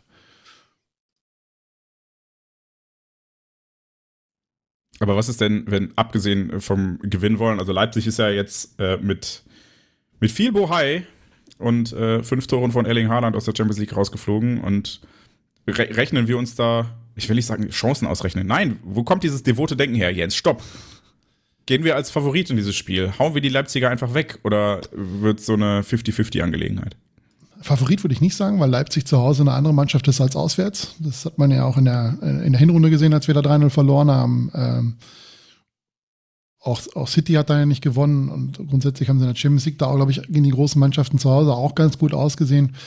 Ähm, ich glaube, das ist ein 50-50-Spiel. Das wird ein echt richtiger Pokalfight und äh, ja, schauen wir mal. Wenn, wenn ich mir was wünschen dürfte, eine Entscheidung noch 90 Minuten bitte. Wobei ist Union eigentlich auch noch im Pokal? Das muss ich kurz nachgucken, Sekunde. Ich glaube ja. Ja, die spielen in Frankfurt. Äh, sehe ich gerade.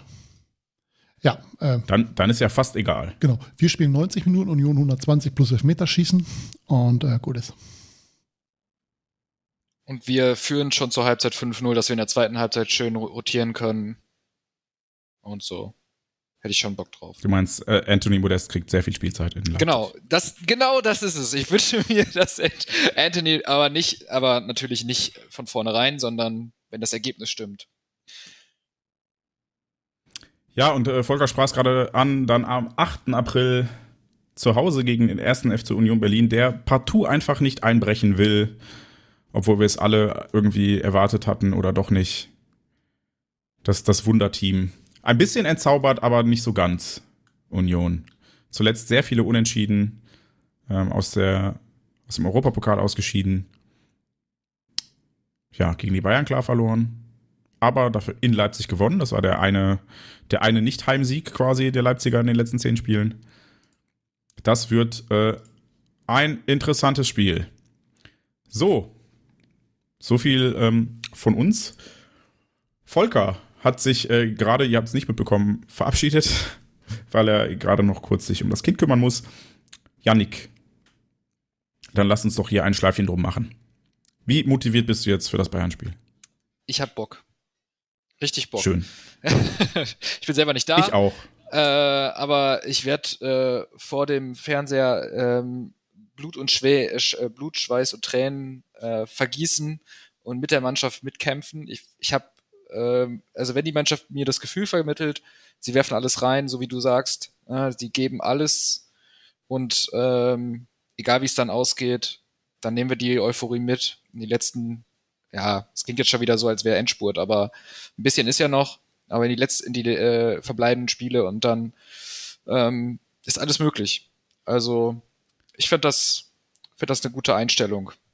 Weg von dem es ist Angsthasen, äh, lieber nicht. Man könnte ja verletzt werden, so wie wenn die alte Liebe dich äh, verlässt und äh, du willst nichts Neues mehr, weil du könntest ja wieder verletzt werden. Nein, nein, wir müssen wir müssen offen sein für was Neues sozusagen und für neue ja. Gefühle, für neue, für, für, wir können, das kann ja sein, dass wir letztlich am Ende dann enttäuscht sind, aber für die Zeit, ich meine, wer hätte vor der Saison gedacht, dass wir auf der Tribüne stehen und ernsthaft singen, wer wird deutscher Meister?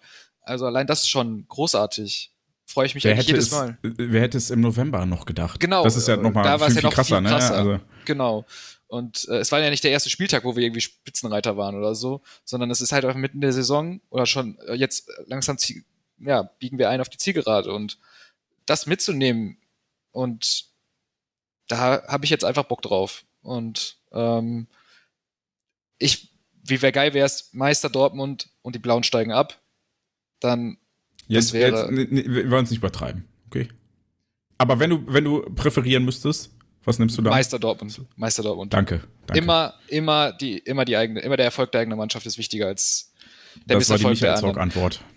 Wobei, wobei ich sagen muss, als es, äh, ich glaube, war das letzt, ja, nee, in der vor, ähm, vorletzten Saison, als die Blauen dann wirklich abgestiegen sind, da ging es ja für uns relativ zeitnah schon um nichts mehr so richtig wirklich. Also Meisterkampf war ja auch schon relativ zeitnah vorbei. Da habe ich nur noch, da habe ich nur noch gefiebert, dass die Blauen auch wirklich absteigen. Ja, da mussten wir am Ende, glaube ich, noch ein bisschen um die Champions League bangen. Ja, das aber war ich glaube, Terzics erste ja. Amtszeit. Ne? Da ja, war zehn aber da war tatsächlich der. DFB-Pokal noch, ne? Stimmt, da haben wir den DFB-Pokal Genau. gewonnen. Genau. Stimmt, das, ähm, stimmt, das war noch Waren mal das High. Aber es war Corona-mäßig, da war auch nichts los, ne? Li- Lichtblicke in der Corona-Zeit, dass die Blauen abgestiegen sind und wir den DFB-Pokal gewonnen haben. Ja, das stimmt. Schade eigentlich, dass den seitdem nie jemand nochmal gewonnen hat. Naja. Ähm, vielen Dank fürs Zuhören da draußen. Ich äh, mache noch mal kurz die, die Werberunde, die ihr schon am Anfang mitbekommen habt. Wenn ihr Feedback habt, gerne an podcast.schwarzgelb.de. Mit Feedback meinen wir nicht irgendwelche dubiosen Anfragen, ob wir auf YouTube Werbung für euch machen möchten. Liebe Grüße nach China an der Stelle. Ähm, Da müsst ihr nämlich Ja. richtig in die Tasche greifen. Das wird richtig teuer. Wir haben das einfach gekonnt ignoriert immer, wenn sowas kam. Vielleicht sollten wir es mal annehmen und dann für die Meisterfeier. Naja. Ähm, außerdem könnt ihr uns natürlich auf Twitter oder Mastodon, auf Twitter at auf Ohren, auf Mastodon gerne an den schwarzgelb.de Account Feedback schicken. Ja. Bewertungen dalassen, Abos dalassen bei Apple Podcasts, Spotify, YouTube, wie sie alle heißen. Ähm, euren Freunden von uns erzählen, weil ich glaube, Mund-zu-Mund-Propaganda ist das Beste. Und gerne auf schwarzgelb.de gucken. Äh, da gibt's schöne Artikel von Yannick, von mir. Äh, in den kommenden Tagen noch was von Georg zum, zum DFL-Anteilsverkauf. Wir geben uns Mühe, das alles ähm, gut zu beleuchten und verdienen keinen Cent damit. Also von Fans für Fans. Vielen Dank fürs Zuhören. Und ähm, Yannick, möchtest du noch was sagen, bevor ich die letzten Worte übernehme? Wer wird deutscher Meister? BVB Borussia. Genau. Wer wird deutscher Meister? BVB Borussia. Na, jetzt muss Borussia BVB kommen. Ah, shit. Ich hab's verkackt. Mann, Mann, Mann. Du hast verkackt. Ja, und äh, zieht den Bayern die Lederhosen aus. Jawohl. Vielen Dank fürs Zuhören. Ja, BVB.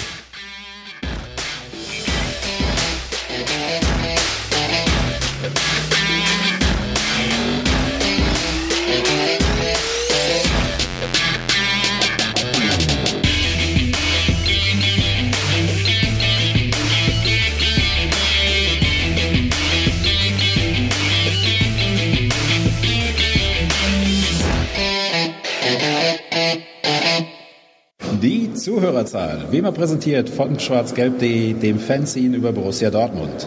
Auf Ohren bedankt sich bei 19.009 Zuhörern ausverkauft.